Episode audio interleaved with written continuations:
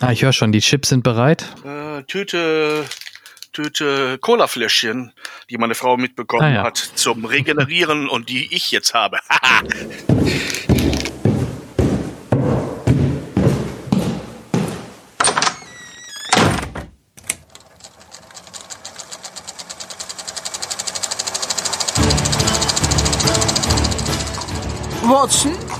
wenn man alle logischen Lösungen eines Problems eliminiert, ist die unlogische, obwohl unmöglich, unweigerlich eine neue Folge Siedecast.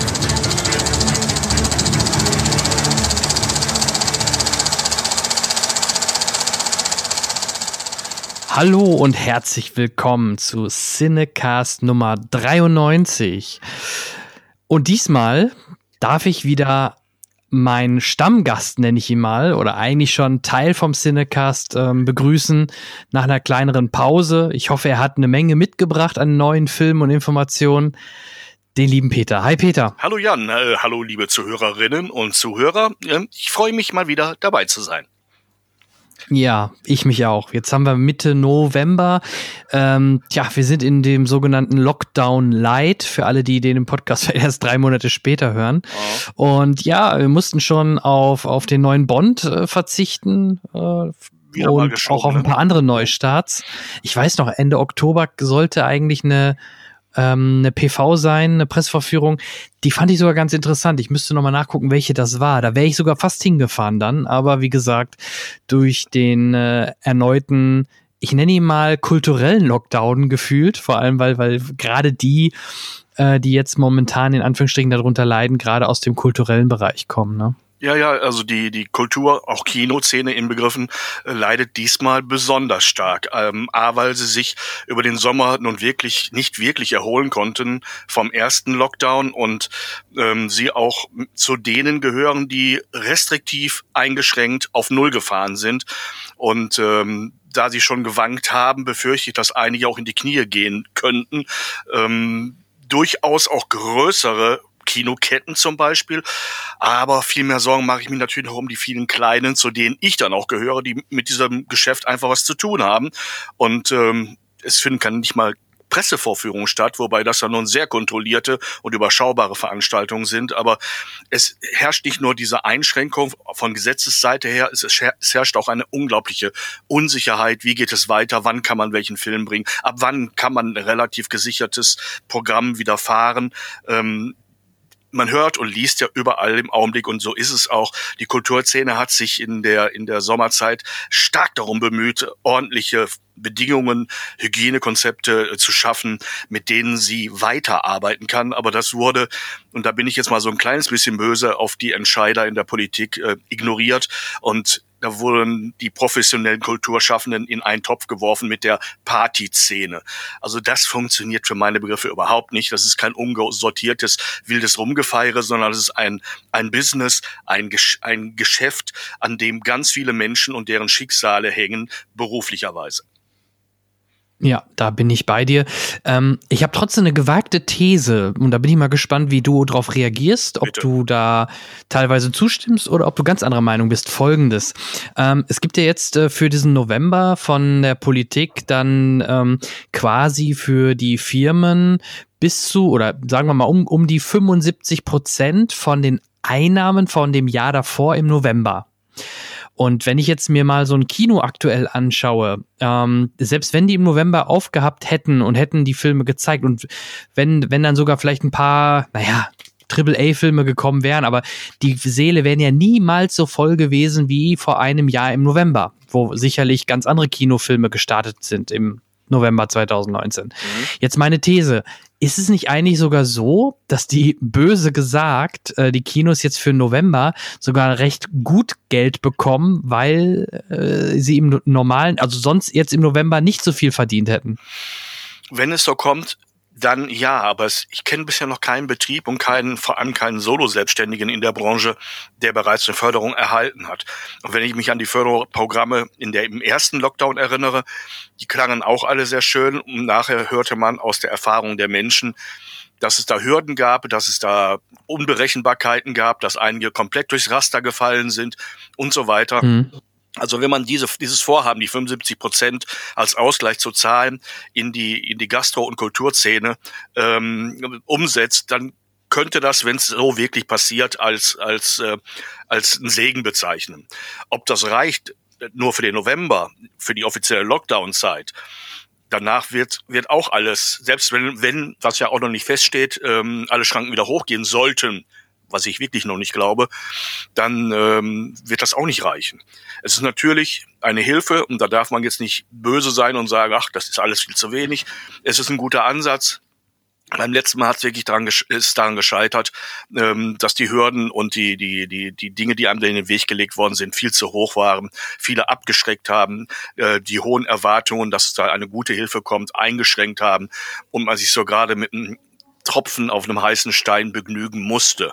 Und das sage ich jetzt zum Teil aus eigener Erfahrung und aus direkter Erfahrung und Beobachtung anderer Menschen, die ich in diesem Geschäft, in diesem großen Bereich irgendwie kenne.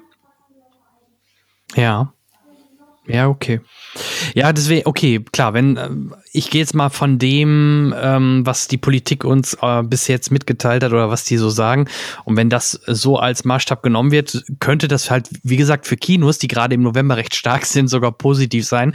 Für andere vielleicht nicht, denn wenn, wenn wir vielleicht Künstler oder andere Selbstständige haben, die im November ähm, erwartungsgemäß äh, oder vielleicht sogar letzten November, aus welchen Gründen auch immer, kaum Umsätze hatten, aber sonst im Jahr, dann hilft ihnen das natürlich auch nicht weiter, dann, wenn sie jetzt in diesem November dann plötzlich keine Verdienste haben. Ne? Also gibt es ein Für und Wider, ob das so sinnvoll ist. Ja, selbst wenn der Dezember ohne Einschränkung zum Beispiel wieder für Kinos komplett befahrbar wird, es gibt kein Programm, also keins, das die Kinoseele füllt, äh, dass es einem Dezember wirklich gerecht werden würde, weil im Augenblick kein ja. großer Start dorthin gelegt wurde, weil man sich sagt, hm, ob das gut geht, ob die Leute überhaupt kommen werden, ob überhaupt auf ist.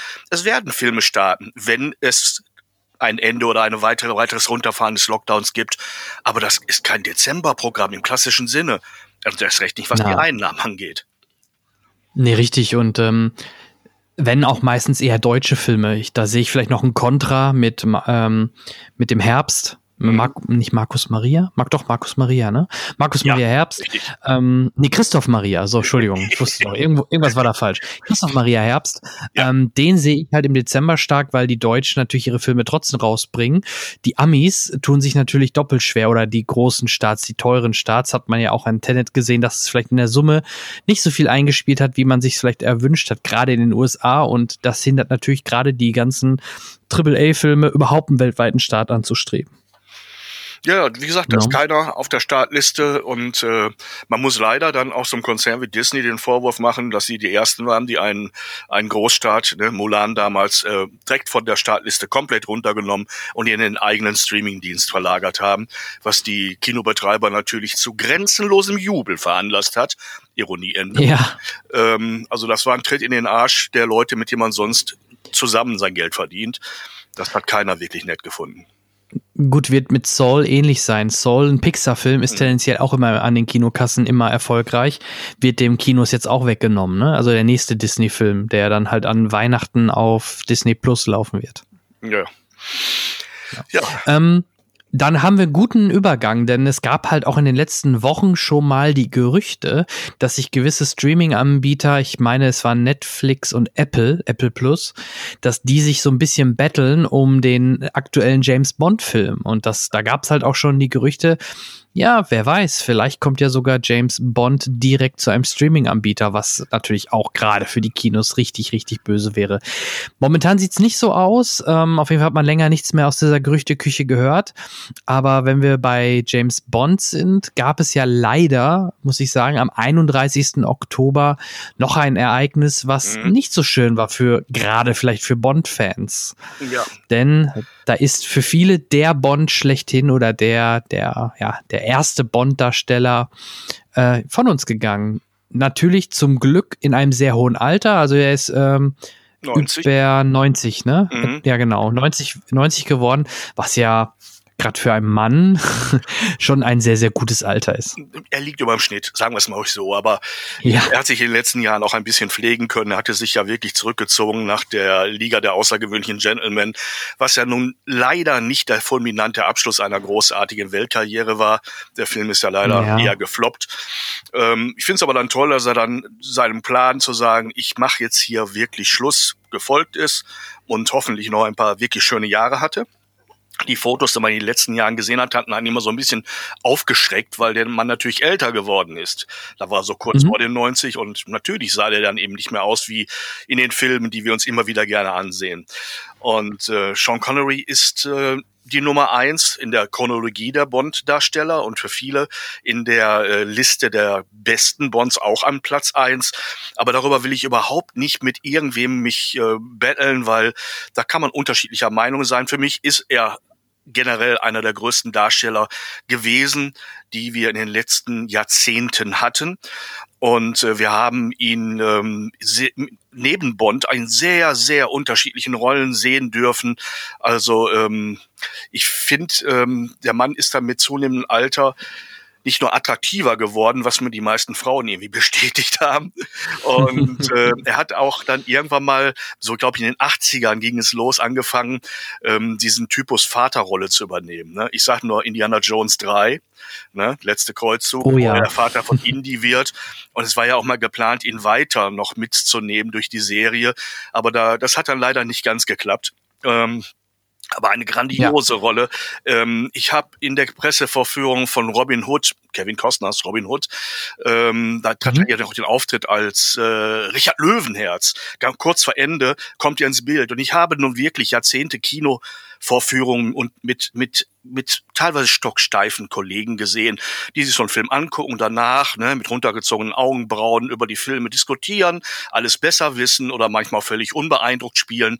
Aber da war einer der wenigen Momente, wo es im in der Vorführung, nicht in einer Publikumsführung, sondern unter Journalisten Szenenapplaus gab, als plötzlich ne, Richard Löwenherz alias Sean Connery das Bild betritt. Ähm, wir haben alle eine Gänsehaut bekommen. Ein unglaublich toller Moment. Oder in The Rock wo er, ne, dieser ehemalige, leicht ironisch, ehemalige Superagent ist, der über Jahrzehnte weggesperrt war und erst frei geschert werden muss, bis man erkennt, welch ein Diamant da vor uns ersteht. Auch der Mann wirkte einfach man hätte ihn auch das Telefonbuch vorlesen lassen können. Ähm, ähm, es war einfach seine Präsenz, die so unglaublich war. Und ich habe es, was heißt leider, nein, ich, ich rühme mich, dass ich es einmal live erlebt habe, ihn zu erleben, äh, nämlich zu, bei einer Pressekonferenz zu einem etwas weniger bekannten Film mit ihm, Medicine Man, ähm, also Medicine Man, die letzten Tage von Eden ja, da spielt er auch wieder so einen alten Forscher, der von einer jungen Frau so ein bisschen ähm, ja so eine Art so eine Vaterrolle für sie übernimmt im im äh, im, ähm, ähm im ähm, äh, Forschersinne ähm, ein Film, der keine großen Wellen geschlagen hat, äh, den er angeblich auch nur gemacht hat, weil er an diesem Ort gerne drehen wollte. Man hatte ihm auch gesagt, dass es dort tolle Golfplätze gibt. Damals war er noch passionierter Golfspieler. Und man hatte ihn wohl anscheinend auch dazu überreden können, für diesen nicht sehr großen Film ähm, Promotion zu machen. Und dazu kam er zu Interviews nach Hamburg. Und ich war einer der wenigen, die zu diesen Interviews eingeladen waren. Und ich kann dir sagen, ähm, ich bin damals noch in Essen wohnend äh, dahin gefahren mit dem eigenen Auto. Und irgendwie mhm. schon die Fahrt dahin war für mich, äh, ich treffe Sean Connery war so eine Art, ich fahre jetzt in so eine Art Traum hinein. Es war so ein Tag in leichter Trance, weil ich konnte es irgendwie nicht begreifen, dass ich diesem Mann begegnen werde. Das erste Highlight äh, war, äh, ähm, das Interview sollte im Hotel Atlantik in Hamburg an der Außenalster stattfinden. Ein wunderbares, schönes, edles Haus, in dem auch lange Zeit, ich weiß nicht, ob immer noch äh, Udo Lindenberg gastiert als Dauer Bewohner. Und mhm. ähm, die haben da uns so einen kleinen, kleinen Konferenzsaal fertig gemacht. Wir waren eine kleine Gruppe, die dazu eingeladen waren, ihn zu interviewen. Ähm, die Gegend dort ist nicht reicht an freien Parkplätzen, so dass ich mich entschlossen habe, weil ich ja sozusagen temporärer Gast im äh, Atlantik war, die, die Haustiefgarage zu benutzen. Ein wirklich kleine Tiefgarage mit einem Dutzend Parkplätze und ich dachte, es ist ein Zeichen, wenn für mich und mein Auto nur noch der Pla Parkplatz mit der 07 frei ist. Okay, mhm.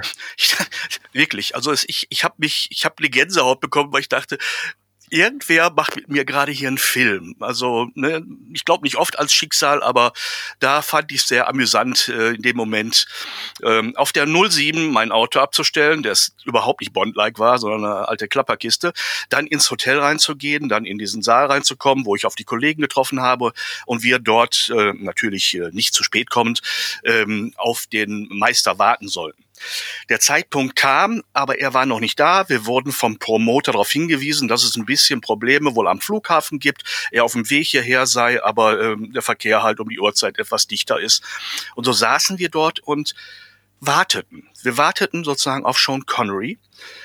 Äh, vor uns war äh, ein kleiner Tisch, an dem er sitzen sollte mm, und äh, auch sein Namensschildchen schon stand. Und wir saßen da und erst wurde es ruhig. Dann nach ein paar Minuten wurde es so ein bisschen unruhig. Einige ähm, stellten nochmal ihre Mikrofone anders, andere überlegten, von wo sie vielleicht ein schönes Foto machen könnten. Dann wurde es wieder ruhig, aber das hatte so eine Eigendynamik. Und dann, dann kamen wir an so einen Punkt, wo wir alle dachten, jetzt wird aber langsam mal Zeit. Er war es, wie gesagt, nicht schuld. Und wir saßen da alle. Und da war es sehr ruhig. Und dann ging hinter uns unhörbar die Tür auf. Und ich beschreibe diesen Moment immer so, ich hatte das Gefühl, die Luft brennt. Es kam jemand rein, natürlich war es Sean Connery, ging sozusagen um uns herum, um sich in Front von uns an diesen Tisch zu setzen, hm. schaute einmal die Runde und sagte, Hello, my name is Sean Connery, in dieser schottischen Art, ich krieg's natürlich nicht so hin, als wenn es keiner geahnt oder erkannt hätte. Und du merktest irgendwie, wie, wie die Leute wirklich diesen, diese, diese Spannung spürten. Also ich hatte wirklich eine Gänsehaut.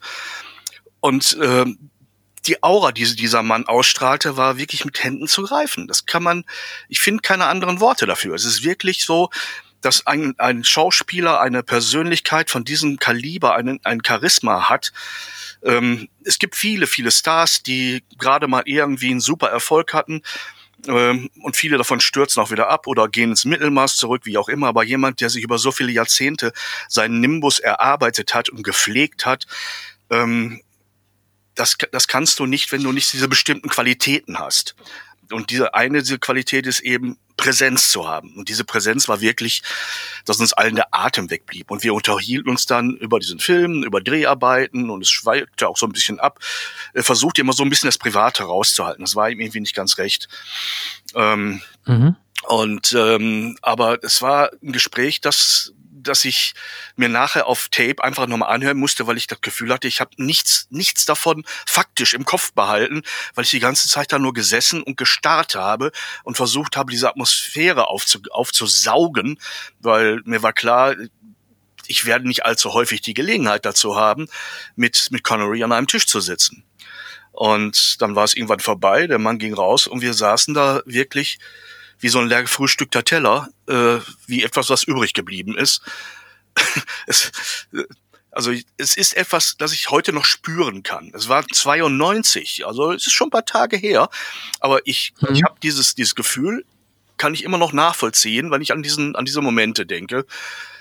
Und angeblich bin ich danach nach Hause gefahren, aber anscheinend auch irgendwie in einem Art Trance-Zustand. Zum Glück ist nicht passiert.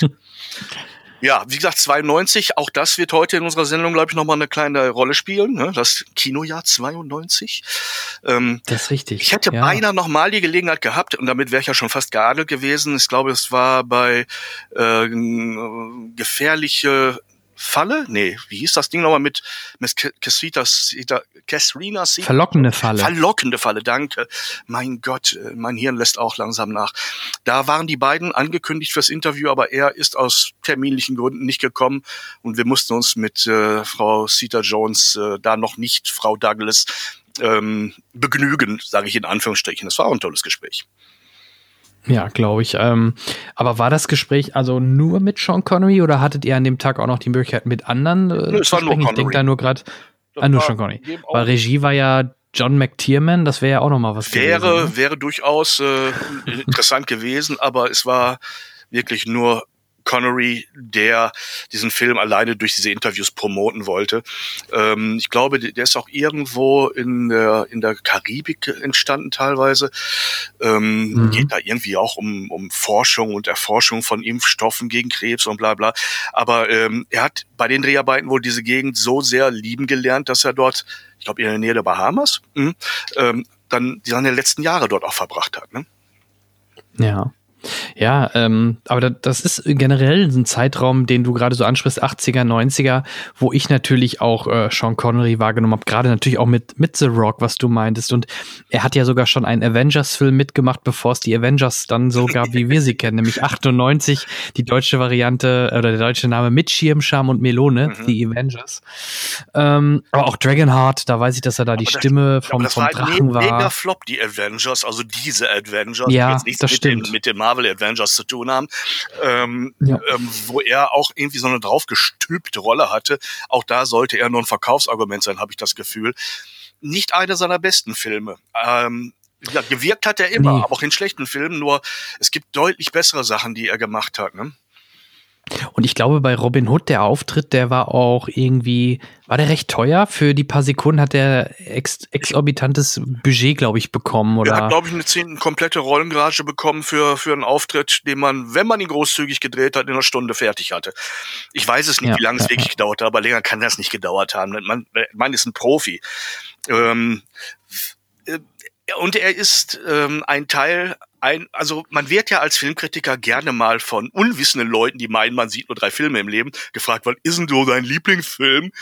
Und ähm, hm. Ich kann da selten wirklich was zu sagen, weil äh, es gibt eigentlich in jedem Genre für mich tolle Filme. Es hat auch ein bisschen was immer mit der mit der entsprechenden Stimmung zu tun, aber es gibt einige Filme, da merkt man, dass man die über Jahrzehnte immer wieder gerne sieht und und äh, sie bei jedem Sehen in einem was Neues und auch wieder was Bekanntes auslösen. Und für mich ist der Mann, der König sein wollte, von John Huston mit Sean Connery und Michael Caine einer dieser Filme, die ich äh, mit auf eine Insel nehmen würde. Ne? Diese berühmten, ne? was nimmst du mit auf eine Insel? Ein Buch, ein Film, äh, ja. eine, eine Musik. Und äh, ich glaube, dass das wäre mein Film, weil der mich so tief irgendwo trifft. Ähm, und so viel viel ähm, Abenteuer-Appeal hat. Also da das ist für mich so eine Mischung aus Indiana Jones, ähm, ähm, bisschen Bond. Ähm, es ist äh, aber auch ironisch und witzig und hat dabei auch noch einen kulturellen Anspruch ein Film, der bei seiner Uraufführung auch grandios gefloppt ist und erst über die Jahrzehnte hinweg äh, gereift ist und viele Leute davon überzeugen konnte, dass er ein, ein unvergänglicher Klassiker ist. Ich hoffe, du ja. kennst ihn. Ja, den kenne ich sogar. Von äh, ja, ich guck, ich habe ja auch gerade die Historie drauf. Äh, 75, ne? Ähm, ja, das Buch von Rowan Kipling, Klammer auf, Dschungelbuch, Klammer zu. Ne? Äh, genau. Legendärer genau, genau. Autor, ähm, äh, übrigens Freimaurer. Auch da sind Anspielungen in der Geschichte drin, im Dschungelbuch übrigens auch sehr, sehr versteckt. Ähm, und es ist ähm, wirklich eine super tolle Parabel auf, auf Übermut, Hochmut und den Fall, der unweigerlich kommen muss und gespielt von mhm. den damals wahrscheinlich beiden interessantesten Machos, die man auf der Leinwand ja. kannte. Michael Caine, der war auch zu der Zeit in der Blüte seines Schaffens. Auch ein Sir übrigens, so wie ja. Sean Connery selbst auch, ne? Ja. Sir Sean Connery und Sir Michael Caine. Ähm, ja, ich habe mal in die Historie geguckt. Ich muss gestehen, der älteste Film oder der erste Film, der, den ich auch definitiv gesehen habe, ist, glaube ich, hier wirklich James Bond jagt Dr. No. Ich meine, der längste Tag von 62 habe ich auch mal gesehen, aber boah, das ist aber. Naja, äh, Dr. No wirst du, wirst du nicht äh, zur Veröffentlichung sein, gesehen haben. Nein, nein, nein, nein. Weil Natürlich äh, nicht. da hat einer von uns beiden erst genau gelebt. genau, genau. Dann wird es mir schwer fallen. Der erste Sean Connery, den ich jetzt wirklich gesehen habe, also jetzt nicht der älteste, sondern ja. den ersten, den ich gesehen habe, wird aber auch ein Bond-Film gewesen sein. Aber bitte frag mich nicht mehr oder nagel mich nicht mehr fest, welcher. Weil selbst ein äh, Mord im Orient Express habe ich auch erst später gesehen. Wahrscheinlich, ja, ja. Von Arnheim. Ja, mit ja. Hitchcock hat er auch gedreht, natürlich Mani, ne? Äh, vielleicht ja. vielleicht sein sein spätes Remake von von äh, Thunderball ähm, sagt niemals nie. Was ja auch eine äh, ne, ne super tolle Geschichte hat, dieser Film, weil der ja sozusagen parallel zu einem Roger Moore Bond entstanden ist, weil es da, mhm. sagen wir mal, vertraglich eine Lücke gab, die über Jahre ausgeweitet wurde und äh, er damals wohl ähm, ähm, eigentlich vorhatte, ein eigenes Drehbuch zu verfilmen, was aber abgelehnt wurde von, von den Produzenten. Und ähm, dann gab es ein riesen Hin und Her. Da gibt's Bücher drüber, die es sich lohnt zu lesen, wenn man Bond-Fan ist oder dann wahrscheinlich sogar schon gelesen hat, wenn man Bond-Fan ist. Und dann gab's eben diese makabre Situation, dass es in einem Jahr zwei Bonds gab. Einen mit Connery, einen mit, ne, mit äh, ja. ähm, Roger Moore. und ähm, wie gesagt, äh, es ist nachher eine unglaubliche Menge von Dingen, äh, von unterschiedlichen Rollen, ob es der Wind und der Löwe ist oder, äh, wie gesagt, Mord im Orient Express hast du genannt, äh, die Uhr läuft ab, der Mann der König sein wollte, einer, wie gesagt, meiner absoluten Lieblingsfilme, Robin und Marion, wo er den alten Robin Hood spielt, eine super schöne Episode aus der Robin Hood-Legende, die Brücke von Arnheim oder ähm, Time Bandits, ne, mit den mit äh, zwei Leuten von ja. den Monty Pythons zusammen. Ähm, auch ein Highlander. Highlander. Mein Gott. Ich glaube, da kommen wir schon langsam in deine, deine äh, Jahrgänge rein. Ähm, der Name der Rose. Kannst du dir jemand anders vorstellen als, äh, als äh, den, den ähm, Baskerville als ihn? Also wenn man, ich habe nee. das Buch gelesen, bevor ich den Film gesehen habe, und ich habe ohne zu wissen, dass es verfilmt wird, gedacht, das ist doch eine Connery-Rolle. Und ich fühlte mich völlig äh, bestätigt, als es dann auch so kam, natürlich. Ne? Ähm, ich kann mir niemand Besseres dann vorstellen. Ne? Absolut. Und ähm, Brian De Palma, ja, also die Unbestechlichen. Übrigens sein einziger ja. Oscar in einer endlosen Reihe von tollen Filmen. Ja. ja, als dieser irische Cop, der diesen wirklich ekelhaft langen Tod stirbt nachher. Ähm, aber auch wieder eine Vaterrolle. Er, er, ist sozusagen der Mentor noch von, von Kevin Costner in dem Film. Schon wieder Costner, mhm. komisch. Die beiden haben doch was zusammen gehabt. Ne? Ähm, ja. Ja. Oder äh, wie gesagt, der letzte Kreuzzug, wo er den Vater von, von Harrison Ford spielt, der, glaube ich, glaube ich, nur drei oder vier Jahre jünger war oder ist. Ne? Also der ist nicht wesentlich, wesentlich jünger als, als Connery. Nee, richtig. Also da, da sind, aber er konnte sowas eben, er konnte sowas. Dann Verlockene Falle, Entrapment, großartig. Forrester gefunden, auch so ein Film, 2000, den ich auch ja. äh, unter klein, aber fein abhefte. Lohnt sich immer wieder mal weil der wirklich und für mich seine Rolle so toll auffüllt, ne? Ja, und für mich auch so irgendwie der doch eigentlich der letzte. Der, danach kam er im Endeffekt nur noch ein, äh, nur noch die Liga der außergewöhnlichen Gentlemen. Und ich denke, mit 2000 mit Forrester gefunden, das war schon ein runder Abschluss eigentlich seiner Karriere. Ja, ja ansonsten empfehle ich auch nochmal allen, äh, die, ähm, ich meine, auf DVD kann man ihn noch im Original hören. Ich finde seine Stimme nun wirklich ist ein Hammer. Er hat ja auch mal aber ein Musikprojekt von äh, ähm, John Martin, nicht John Martin mitgemacht. Ich überlege gerade, der Produzent der Beatles ähm, hm. hat, hat sein sein finales Werk ähm, äh, In My Life ist ein Beatles-Titel, aber so hat er sein letztes Album genannt und hat seine Lieblings-Beatles-Songs genommen, die er wahrscheinlich mit den Beatles auch produziert hat und hat nach anderen Interpreten gesucht, um diese diese, diesen, diesen Titeln mal was ganz Neues zu geben. Und den Titelsong In My Life spricht, nicht singt, spricht Connery. Und das ist das Schlussstück auf dieser Platte, der letzten Platte eines der größten Musikproduzenten ne, im Pop-Bereich. Und ähm, wenn du dieses Stück hörst, meine Fresse. Also ohne Taschentücher kann ich es nicht. Ehrlich nicht. Es treibt dir die Tränen ja. in die Augen. Unglaublich toll. Ja, ja. Da müssen wir uns jetzt leider von ihm verabschieden. Ja. Es fällt einem gar nicht so leicht, aber ja, er möge in Frieden ruhen. Er hatte, denke ich, ein langes und erfülltes Leben. Ähm, und gibt uns oder hat uns halt sehr, sehr viele wirklich Klassiker und tolle Filme hinterlassen. Ne? Also von daher. Ein sehr Chapeau. vielfältiges Werk, weit über die Standards, die man kennt, hinaus. Es lohnt sich immer wieder, manchmal auch schlechte Filme zu gucken, weil seine Rolle und seine Darstellung toll ist witziger kleiner kleiner äh, Nebeninfo oder ne, Info für Klugscheißer. Er hätte ja auch den Gandalf im Herrn der Ringe spielen sollen. Ne? Er war angefragt. Hab ich ah, okay. Gekriegt. Und irgendwie hat er nicht verstanden, um was es in dieser Story geht und hat gesagt, das ist eben irgendwie zu wirr und hat es dann wohl abgelehnt. und äh, ja. kann verstehen. Und ich, ich glaube, das ist kein Verlust, ernsthaft. Weil, weil so wie es dann nachher besetzt wurde, geht's auch nicht besser. Und vielleicht ist das auch Weisheit, wenn man weiß, was man besser lässt nicht einfach macht, nur weil es ein großes Budget ist und eine große, ein großes äh, Honorar, eine Gage für ihn gewesen wäre.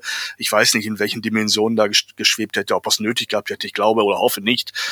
Aber äh, es ist, glaube ich, auch richtig Weisheit, mal zu sagen, hm, mit dem Stoff komme ich nicht klar, ich kann es nicht gut machen, wenn ich nicht wirklich kapiere, wie hier alles läuft. Das war anscheinend nicht seine Welt. Ja. Okay, gut. Dann äh, werden wir vielleicht, äh, du hattest es schon angeteased, äh, wenn wir in die Jahrescharts kommen, werden wir vielleicht ja noch mal auf ihn äh, indirekt treffen. Hm, mal ne? schauen. Ja. Genau. Gut, ähm, wie kamen wir da drüber? Genau, James Bond, Kinos dicht, genau, da waren wir. Schauen wir mal, wann jetzt wirklich Bond kommt. Und ne, äh, kleiner Nebeneffekt, dadurch, dass der Film so weit verschoben worden ist, habe ich gelesen, ist jetzt damit dann Daniel Craig äh, die längste Zeit, also wenn man einfach den Zeitraum nimmt, äh, James Bond. Ja, so kann man auch Rekorde knacken. Toll. Ja, Ob man genau, da stolz genau. drauf ist, ich glaube ja mal nicht. Ja, ich glaube nicht, nicht wirklich. Hast du diese unsägliche Diskussion oder sagen wir mal diese diese dummen äh, dummen Schlagzeilen mitbekommen? James Bond, eine Frau, äh, dann in Klammern oder gedacht auch noch eine Schwarze, weil die Leute den Zusammenhang, den es anscheinend in dem Film gibt, ähm, nicht wirklich richtig gedeutet haben?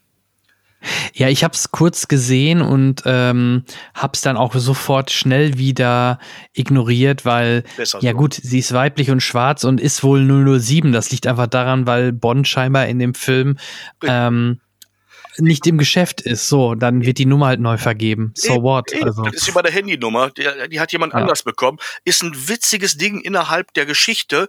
Musste natürlich jetzt unbedingt gespoilert werden, aber über den Dreh Bond ist jetzt eine Frau, damit alle Leute sich ne, höllisch darüber aufregen, geht denn mhm. sowas? Ein James Bond, der, der von einer Frau, nein, sie ist nicht James Bond. Sie ist eine Agentin genau. im Secret Service, die die Nummer bekommen hat. Wahrscheinlich, ich mutmaß mal, ich habe den Film ja auch noch nicht gesehen, kriegt er seine Nummer zurück? Oder sie wird danach eben irgendwie in der Medaille mhm. gestanzt und äh, als Erinnerung mitgegeben oder was weiß ich, aufs Trikot äh, gebügelt.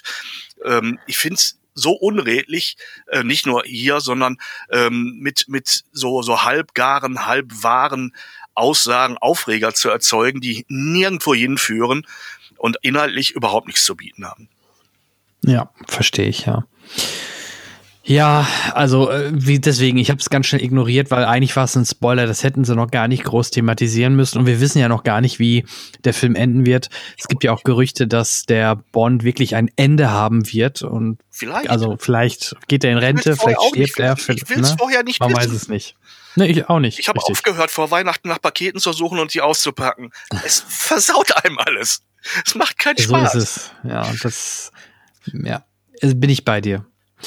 Gut, ähm, würde ich sagen, ähm, wir gehen mal ein bisschen in Medias Res und wechseln uns oh einfach oh ja. ab. Ähm, natürlich du gern als erstes. Ähm, du hast den Vorteil, du hast sogar noch was im Kino gucken können. Ich muss leider wieder ein bisschen auf eine Konserve zurückgreifen und auf die Streaming-Anbieter. Aber zuerst überlasse ich dir das Feld. Ähm, stell doch mal einen der Filme vor, die du zuletzt gesehen hast. Ja, äh, kurz vorm Lockdown ist ja noch Greenland angelaufen mit Joel Butler. Ich gehe davon aus und hoffe auch so ein bisschen, dass wenn die Kinos wieder anlaufen, der nicht mehr auf der Startliste ist, war nicht wirklich das große Ding. Ähm, Hexen, Hexen wurde uns noch gezeigt. Ähm, den Starttermin wissen wir noch nicht. Der wird natürlich jetzt auch wieder geschoben. Ähm, viele, die bei dem Titel sagen, Hexen, Hexen, das sagt mir noch was. Mm, ja, Roll Dahl, The Witches ist die Vorlage und wurde schon mal verfilmt. Ähm, ähm, und zwar mit Angelica Houston. Und äh, diesmal hat Robert Zemeckis zugeschlagen und hat Anne Hathaway in die Oberhexenrolle gelockt und äh, viele interessante Nebenfiguren erschaffen. Und natürlich ist die Tricktechnik, denn wir erinnern uns, es geht darum, dass aus Kindern Mäuse gemacht werden, die dann von den herumstreunenden Katzen natürlich auch beseitigt werden sollen, weil Hexen ja Kinder nicht mögen, außer in zubereiteter Form. Ähm, und die Tricktechnik macht es natürlich jetzt möglich, ganz tolle Mäuse, sprechende, agierende Mäuse ähm, mitspielen zu lassen. Das ist alles auch wirklich sehr, sehr schön. Aber ansonsten muss ich ganz ehrlich sagen, was Neues hat der Film nicht zu bieten. Im Gegenteil, ähm, ich finde, er, er ruht sich ein bisschen zu sehr auf seinen perfekten Look aus, darauf, dass er gute Darsteller hat, die er nicht wirklich fordert, muss man leider auch sagen. Wir haben hier einen großartigen Stanley Tucci, der äh, den Hotelchef spielt, in dem die Hexen tagen und äh, das ganze Jahr dann spielt. Ähm, der ist wirklich fantastisch. Anne Hathaway ist auch toll und sie wird natürlich per, per Computereffekt in diesen, diesen Hexenmomenten natürlich auch schön ver verzerrt und, und böse gemacht. Ähm, das ist äh, vom Angucken her klasse. Aber von der Story, vom Anspruch der Story passiert hier nichts, wo ich sage, ja, das war jetzt mal eine kleine Überraschung oder da haben sie einen neuen Kniff eingebaut oder hier haben sie mal irgendeinen Haken geschlagen es ist so, als wenn man sich an den ersten Film lieber erinnert, als den zu sehen. Wer den ersten nicht kennt und nicht so wie ich so eine leichte, angenehme, wohltuende Patina des Ach, war das schön darüber hat, ähm, also einen Erstbesuch macht bei Hexen, Hexen, kann den angucken, kann ihn genießen. Ähm, es ist auch nichts Schlechtes dran, aber zu wenig Gutes, wenn ich das mal so kritisch anmerken darf. Ja, okay. Ja, ich bin noch da. Hörst du mich? ja, ich höre dich. Warte mal eben. Ich habe irgendwie sind meine, mein, mein, meine Kopfhörer gerade ausgegangen. Ich muss mal eben die Kopfhörer reconnecten. Warte mal eine Sekunde. Also ich brauche nicht rausgehen. Ich muss ja nur gucken, warum er die mhm. Verbindung verloren hat. Jetzt habe ich sie, glaube ich, wieder. Sag mal was. Ich sag ja mal Super, was, ja. Geht wieder. Ich bin noch da. Dann muss ich gleich nur diese kleine Passage schneiden. Passt. Okay. Ja. Ähm, Hexen, Hexen. Steigt oder da ein? Ja. Starttermin, wie gesagt, leider noch nicht bekannt. Ähm, insofern, lass uns mal überraschen. Äh, ich will nicht davon abraten, aber ähm, ich hätte ein bisschen mehr erwartet. Okay, ja, ganz interessant finde ich halt auch so ein bisschen die Leute, die dahinter stecken. Ähm, da ist in der Produktion Alfonso Cuaron mit drin, den man aus äh, Harry Sagt Potter. Das was? Bitte? Aha. Ach so, ja, jetzt doch. Ich habe gerade in meinem Hinterköpfchen nach dem Namen gesucht.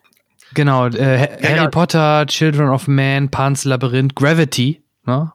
äh, Regie geführt. Also der hat auch schon ein bisschen was auf dem Kasten, aber hat man auch länger nichts von gehört. Scheinbar macht der doch mehr noch jetzt im, im Hintergrund. Dann sagtest du gerade schon, ähm, äh, Regie ist halt Robert Zemeckis, der wir dann natürlich auch dort mit seinem guten Freund Alan Silvestri, der die Musik dazu stößt und ja. Gilmero del Taro ist auch mit bei der Produktion involviert. Also eigentlich äh, schon ziemlich cool. Küche, ja. ja, ja. Ja, aber davon merkst du nichts. Also die, die, Filme oder die Namen und die Filme, die du damit verbindest ja. und dann an bestimmte Qualitäten denkst, die findest du da nicht drin. Hm. Das könnte auch der Film von einem total unbekannten, sehr talentierten und sehr trotzdem routiniert arbeitenden, also handwerklich routiniert arbeitenden Filmemacher, Filmteam sein.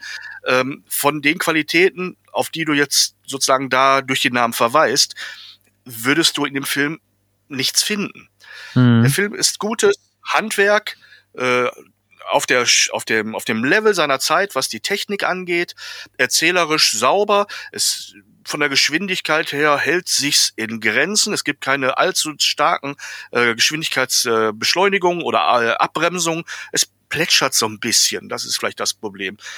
Und ähm, äh, es sind keine schlechten Darsteller, sie könnten mehr leisten, aber ähm, wenn es ihnen nicht abgefordert wird, wofür oder was sollen sie plötzlich chargieren? Ähm, selbst ein Stanley Tucci, der ja nun wirklich extrem komödisches Talent hat, äh, komödiantisches Talent heißt es natürlich, äh, komödiantisches Talent also hat, ist hier, äh, lässt das eine oder andere kleine Feuerwerk starten, aber hält sich auch zurück, weil er wird sonst alles damit wegplätten.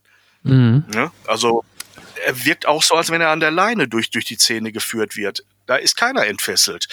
Vielleicht liegt es auch daran, dass solche, solche hochtechnisierten Filme auch eine extreme Disziplin und wenig Spontanität erwarten. Und ähm, das für kreative Schauspieler. Ich stelle mir gerade so einen Robin Williams in einem Film vor, bei dem jeder Schritt vorher choreografiert ist, damit nachher die Effekte passen, damit nachher irgendwelche Screens eingeblendet werden können und so weiter. Ähm, das würde niemals gehen Ne? Also dieses, dieser, dieser menschliche Überschwang, den kannst du da nirgendwo unterbringen. Also läuft alles sehr gesittet, der Humor ist vom Blatt, ähm, die Originalität auch. Ähm, dieser Faktor ist vielleicht das, was mir dazu kurz kommt. Okay. Ja, interessant, dass du ihn schon gucken konntest. Ähm, eigentlich war der Start mal für Ende Oktober, glaube ich, geplant, hat sich ja dann aber wie gesagt erledigt. Ähm, ja. ja. mal schauen, wann er kommt nächstes Jahr oder ob er doch vielleicht doch vorab schon mal doch irgendwo über einen Streaming-Anbieter gezeigt wird. Ähm, ich würde noch mal oder was heißt noch mal? Ich, ich möchte gerne kurz ein ähm, eine Erlebnis ähm, euch mitteilen, was ich zuletzt gesehen habe. Das ist eine Filmreihe, die jetzt ganz frisch äh, nochmal als Neuauflage und zum ersten Mal in 4K UHD mit HDR mit Dolby Atmos rausgekommen ist. Ähm, oh. Es sind drei Filme, in der Summe habe ich 90 Euro bezahlt, was ich schon für, für in Anführungsstrichen eine, für drei alte Filme recht teuer finde. Vergleich Herr der Ringe kommt jetzt auch in U als UHD 4K Variante Anfang Dezember raus und kostet gerade mal 60 Euro. Und das sind die Extended-Versionen und sind ewig lang, die Filme. Ich spreche von der. Zurück in die Zukunft-Box, die neu rausgekommen ist. Dass du es noch sagen musst, ehrlich. Also du sagtest drei Filme gekauft und den Preis, war mir klar, da kommt nur eine Trilogie in Frage für dich. Ja, also das ist wohl irgendwie auch limitiert. Mittlerweile, wenn du die Box kaufen willst, kostet, kostet sie das Dreifache, zum Teil auf dem Schwarzmarkt, weil die haben scheinbar extra explizit, entweder aus Absicht oder Produktionskostengründen, ich, ich weiß den Grund nicht. Auf jeden Fall haben sie sehr wenige scheinbar produziert. Und ich hatte sehr früh vorbestellt und hatte die Box dann auch bei mir. Und ähm, ja, über den Inhalt der Filme denke ich, brauche ich nicht viel verlieren. Michael J. Fox, Christopher Lloyd, auch wieder Alan Silvestri, der den Soundtrack gemacht hat. Mhm. Ähm, ja, äh, tolle Filme. Ähm, technisch vielleicht ein paar Infos. Das 4K-Bild sieht wirklich toll aus. Also das Bild ist wirklich das Beste, glaube ich, was man von, wenn man zurück in Zukunft sehen will, besser geht's nicht. Wahrscheinlich sieht's besser aus als damals im Kino. Und der Sound auch, denn die haben auch den deutschen als auch den englischen Ton neu abgemischt in so in dem sogenannten Dolby Atmos Format. Das heißt wirklich für sehr, sehr viele Lautsprecher. Das wird auch äh, zum Teil ganz nett eingesetzt. Jetzt nicht übertrieben, aber schon ziemlich gut. Äh, es gibt nur einen großen Fehler in der, in lustigerweise in allen drei Filmen, meine ich, gibt es eine Fehlerstelle, wo bestimmte Wörter weggelassen oder nicht mehr da sind. Wahrscheinlich bei der Abmischung irgendwas schiefgelaufen. Zum Beispiel Ende des ersten Teiles. Äh, Doc Brown setzt mit dem DeLorean zurück und Marty sagt, äh, hey äh, Doc, Sie müssen noch weiter zurücksetzen. Auf dieser Straße schaffen Sie nie die 88 Meilen pro Stunde. Und ähm, da fehlen dann einfach, da fehlt dann erstmal die erste Hälfte des Satzes. Ähm, mhm. Weiß nicht, wie das durch eine Endkontrolle durchkommen kann, weil das war einfach sofort zu bemerken und zu hören.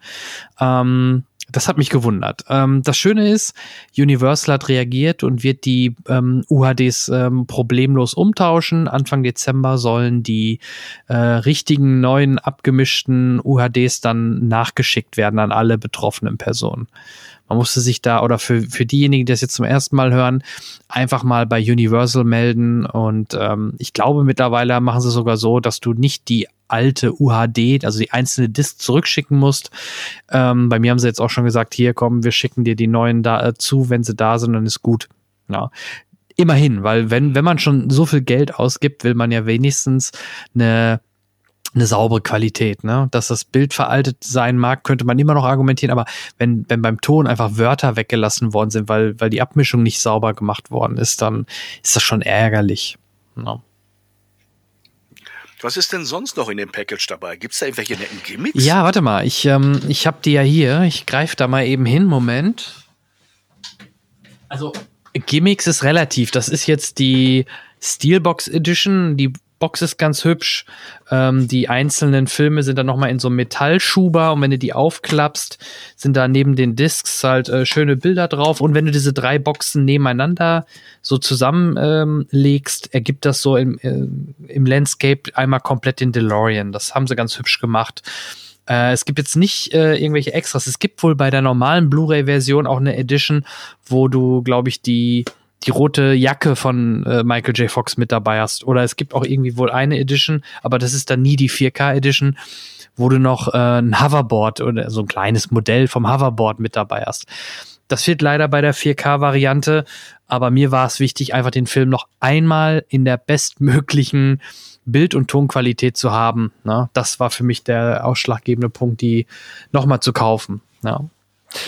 Und wie gesagt, das wird getauscht. Ansonsten kann ich die Box empfehlen. Ich hoffe, dass da bald wieder eine Version zur Verfügung steht, eine 4K-Variante, weil ja, den Film, der Film hat es halt natürlich verdient, in der bestmöglichen Qualität gesehen zu werden und macht dann halt auch am meisten Spaß. Kleine Zwischenfrage, privat. Musst du nicht beantworten. Ja. Wie viel Mal hast du den jetzt? hast du ihn auf VHS? Äh, nee, v VHS hatte ich ihn lustigerweise nicht. Ich glaube, damals habe ich ihn dann erst nur im Fernsehen gesehen, VHS nicht. Ich hatte ihn dann auf äh, DVD, auf Blu-ray und jetzt 4K UHD. Ach, nur dreimal. Ja, sorry. Mein Gott. Du hast ihn häufiger? Nein, ich habe leider nur einmal und äh, für mich gehört er auch zu den wirklich sehenswerten, noch immer wieder gern gesehenen Filmen, aber in dem Punkt unterscheiden wir uns. Ne? Mhm. Es ist für mich ein guter, ein zweifellos guter Film, aber den nehme ich nicht mit auf die Insel. Alles gut. Äh, es, äh, es muss ja, es müssen ja Unterschiede geben im Geschmack, ne? Und von daher passt das schon. Alles mhm. gut. Ja, das wollte ich vielleicht mal mitteilen, weil das war einer der Filme, die, wo ich mich besonders auf im Oktober gefreut habe, weil ich ja wusste, dass diese Box kommt und ähm, ja, es hat sehr viel Spaß gemacht mit Bild und Ton, bis auf diese zwei, drei kleinen Ärgernisse mit dem Ton, der ja Gott sei Dank korrigiert wird von Universal und dann bin ich da auch fein mit. Klasse. Dann gebe ich an dich. Ähm ja, auf den 3. Dezember mit, mit dem stillen Wunsch, dass da wieder Kino stattfindet, äh, hat man das Regiedebüt von Vigo Mortensen gelegt. Mhm. Äh, ich sag nur Streicher, ne? also für alle, die jetzt nochmal ein Bild vor Augen brauchen, aber ich glaube, Vigo Mortensen gehört ja zu der Riege der Weltstars. Er hat sich jetzt äh, als Regisseur und als Hauptdarsteller versucht bei einem Film. Und Drehbuch hat er auch geschrieben. Ja, Falling heißt das gute Stück.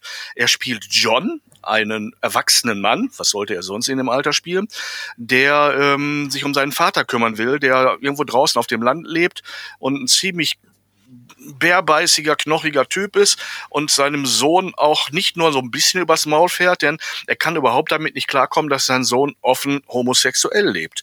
Das ist für ihn, ne, als äh, ich weiß nicht, wie er sich selbst definiert, ist das passt das nicht in seine Welt, das geht alles irgendwie nicht und äh, er schlägt wirklich immer wieder harte Töne an und seine Ablehnung ist extrem und äh, mit zunehmendem Alter mischt sich wirklich äh, auch noch so eine Art, ähm, ja, ob das Alzheimer ist oder oder so etwas. Äh, seine seine Erinnerung verschwimmt, ähm, ähm, aber er schöpft anscheinend aus einer unendlichen Quelle an Gehässigkeit und und sein Sohn äh, John versucht sich davon nichts anzunehmen, versucht seinem Vater eine Hilfe zu sein und äh, ihn dazu zu überreden, vielleicht doch sich irgendwo in ein Heim unterbringen zu lassen. Und äh, ähm, es, es, es ist aber wirklich ähm, kein leichter Film, wenn wenn äh, wenn es ständig zu diesen aggressiven Szenen kommt.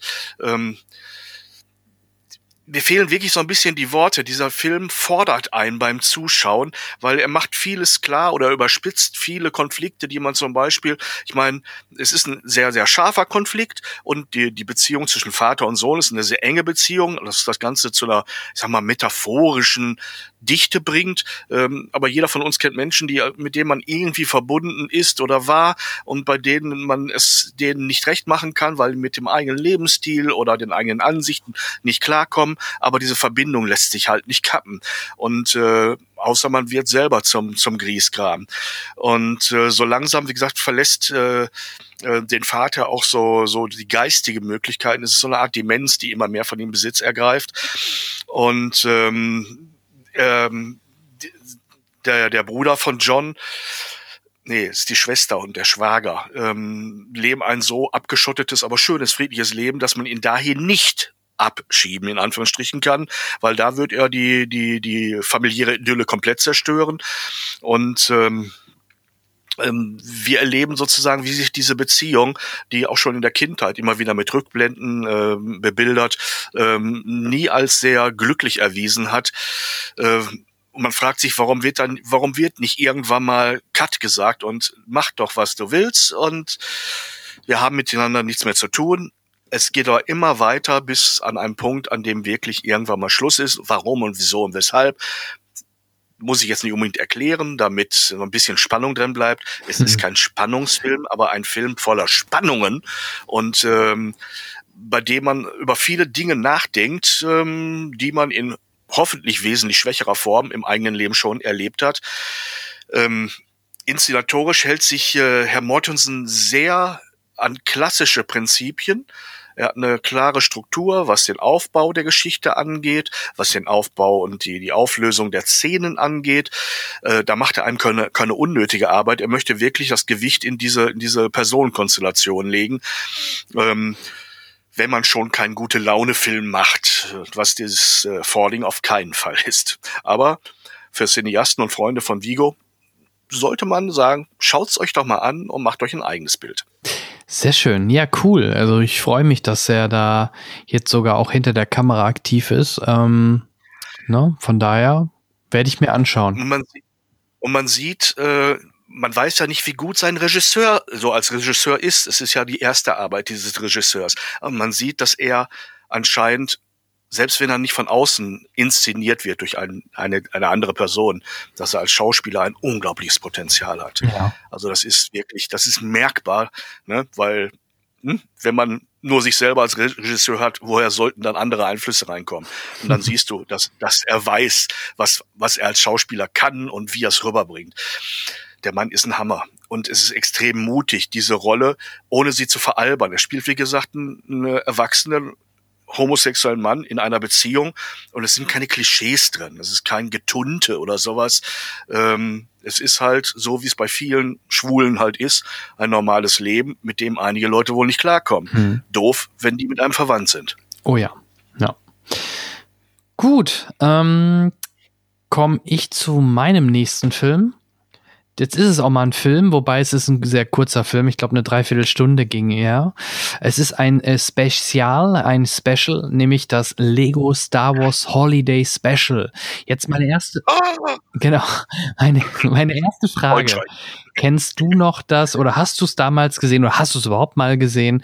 Das Star Wars Holiday Special von 1978. Lass mich überlegen. Ich glaube nicht. Und ich glaube, ich habe noch keine Demenz. Nein, ich werde es wahrscheinlich nicht gesehen haben. Ich glaube auch die meisten haben versucht, das so ein bisschen unter den Teppich zu kehren. Wobei, das war ja damals nicht mit Lego, sondern wirklich mit den Originaldarstellern. Ähm, also wirklich äh, Luke Skywalker, Han Solo, Leia war dabei, Chewbacca wo es auch so um das Weihnachtsfest ging und mit, mit den Schub, mit äh, auf dem Heimatplanet, Heimatplanet von Chewbacca sollte Weihnachten gefeiert werden und und und. Es war aber sehr trashig und albern und im Nachgang ähm, hat man versucht, das eher unter den Teppich zu kehren, das Ganze. Und jetzt hat es Disney gewagt oder ja, sich erlaubt, ein neues Holiday Special zu machen. Und wenn man schon Richtung Comedy geht, was wäre da nicht sinniger, als das Ganze einfach im Lego Design oder mit Lego zu machen, mit Lego Star Wars. Und äh, gesagt, getan, ähm, am 17. November kommt jetzt das Lego Star Wars Holiday Special äh, auf Disney Plus. Und ich muss gestehen, ich hatte sehr viel Spaß dabei, weil der Film wirklich alle Epochen, alle Filme mit einbezieht. Selbst sogar die, die Mandalorian-Serie kriegt einen kleinen Gastauftritt. Wie macht man das oder wie schafft man das? Das sieht man, glaube ich, auch im Trailer, deswegen ist das nicht zu viel Gespoiler. Ähm, oder ist gar kein Spoiler, wenn man den Trailer kennt, nämlich durch Zeitreisen. Ne? Das ist natürlich immer die beste Option, ähm, da wirklich alle möglichen Figuren aufeinander kommen zu lassen oder halt ja verschiedenste Epochen miteinander zu verbinden und das haben sie sehr cool gemacht mit sehr viel Humor es macht sehr viel Spaß prinzipiell spielt die ich sag mal Hauptstory oder von wo aus die dann halt oder die Ray dann halt reist durch die Zeiten äh, spielt nach Episode 9 also nach dem Aufstieg Skywalkers und Ray soll oder will Finn ausbilden und sucht sich halt Hilfe, wie sie ein guter Meister wird. Und dadurch kommt es dann halt zu diesem Zeitspringerei zu verschiedenen Meistern, um sich von denen Rat zu holen. Und ja, da passieren jede Menge lustige Sachen und ich kann es nur empfehlen. Es macht sehr viel Spaß und ähm, ist, glaube ich, im Gegensatz zu den aus von 1978 wird dieses Ding hier ähm, nicht unter den Teppich gekehrt, sondern ich könnte mir sogar vorstellen, dass man sich das immer mal wieder zu Weihnachten gut antun kann. Ähm, oder immer wieder mal gut angucken kann. Ähm, sie haben auch ein paar Original ähm, Synchronsprecher dazu bekommen. Ich habe jetzt nur die englische Variante sehen können, die deutsche nicht. Ich vermute fast, dass vielleicht die deutschen Stimmen sogar eins zu eins die gleichen sein werden. Ähm, in Deutsch, äh, in Englisch haben sie nicht alle gekriegt, aber ein Anthony Daniels oder ein Billy D. Williams ist sogar mit dabei.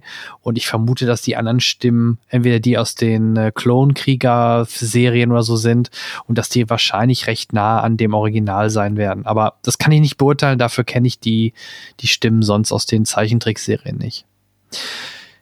Ja, ähm, deswegen, ich möchte nicht, nicht zu viel verraten. Äh, es macht aber auch, es macht wie gesagt Spaß und äh, ich finde das eine super Idee von Disney, einfach so noch mal so ein Weihnachtsspecial zu machen im Star Wars Universum und wenn es schon lustig, dass man da auf Lego zurückgreift, ist echt, ein, echt eine gute Idee.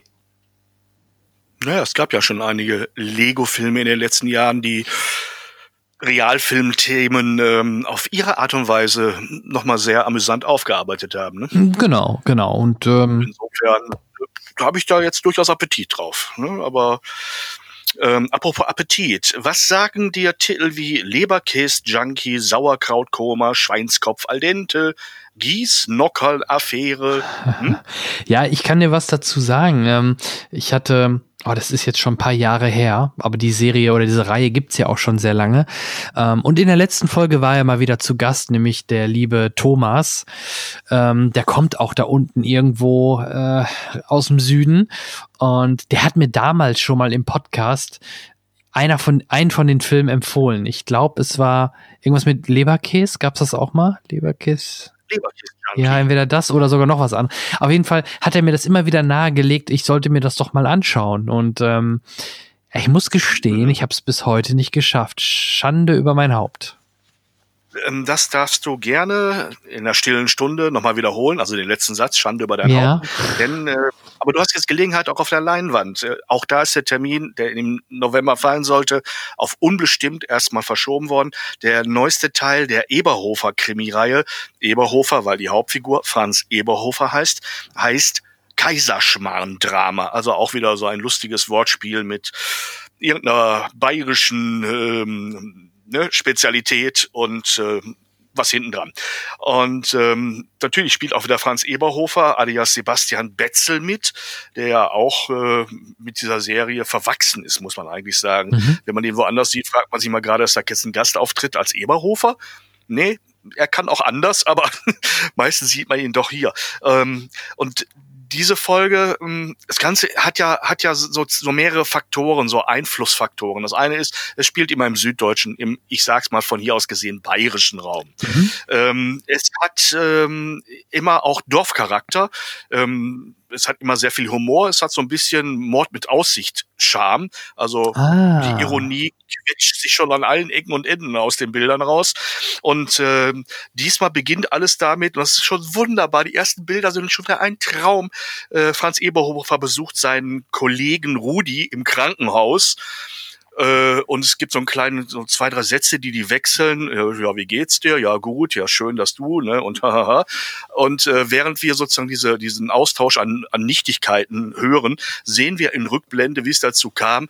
Nämlich die beiden sind mit dem Auto unterwegs gewesen und äh, irgendwelche Albernheiten führten zum Überschlag und jetzt sitzt der eine im Rollstuhl. Äh, Im Laufe der, der Geschichte ähm, stellt sich nachher heraus, dass er gar nicht im Rollstuhl mehr sitzen müsste, aber der festen Ansicht ist, sein Leben ist jetzt im Rollstuhl und er kann da nicht raus. Also eher so ein mentales Problem. Mhm. Äh, er wird aber aus dem Krankenhaus entlassen und weil er nirgendwo hin kann im Rollstuhl, weil er wohnt selber nicht parterre, sondern in der ersten Etage, bekommt Franz ihn nach Hause mit. Und der alte Jammerlappen ne, wirft ihm da alles vor, was er finden kann, weil der ja angeblich schuld daran ist. Währenddessen gibt's dann, wie immer, natürlich auch eine kleine Krimi-Handlung, ähm, die uns hier beschäftigt und jede Menge Nebenfiguren, eine schräger als die andere.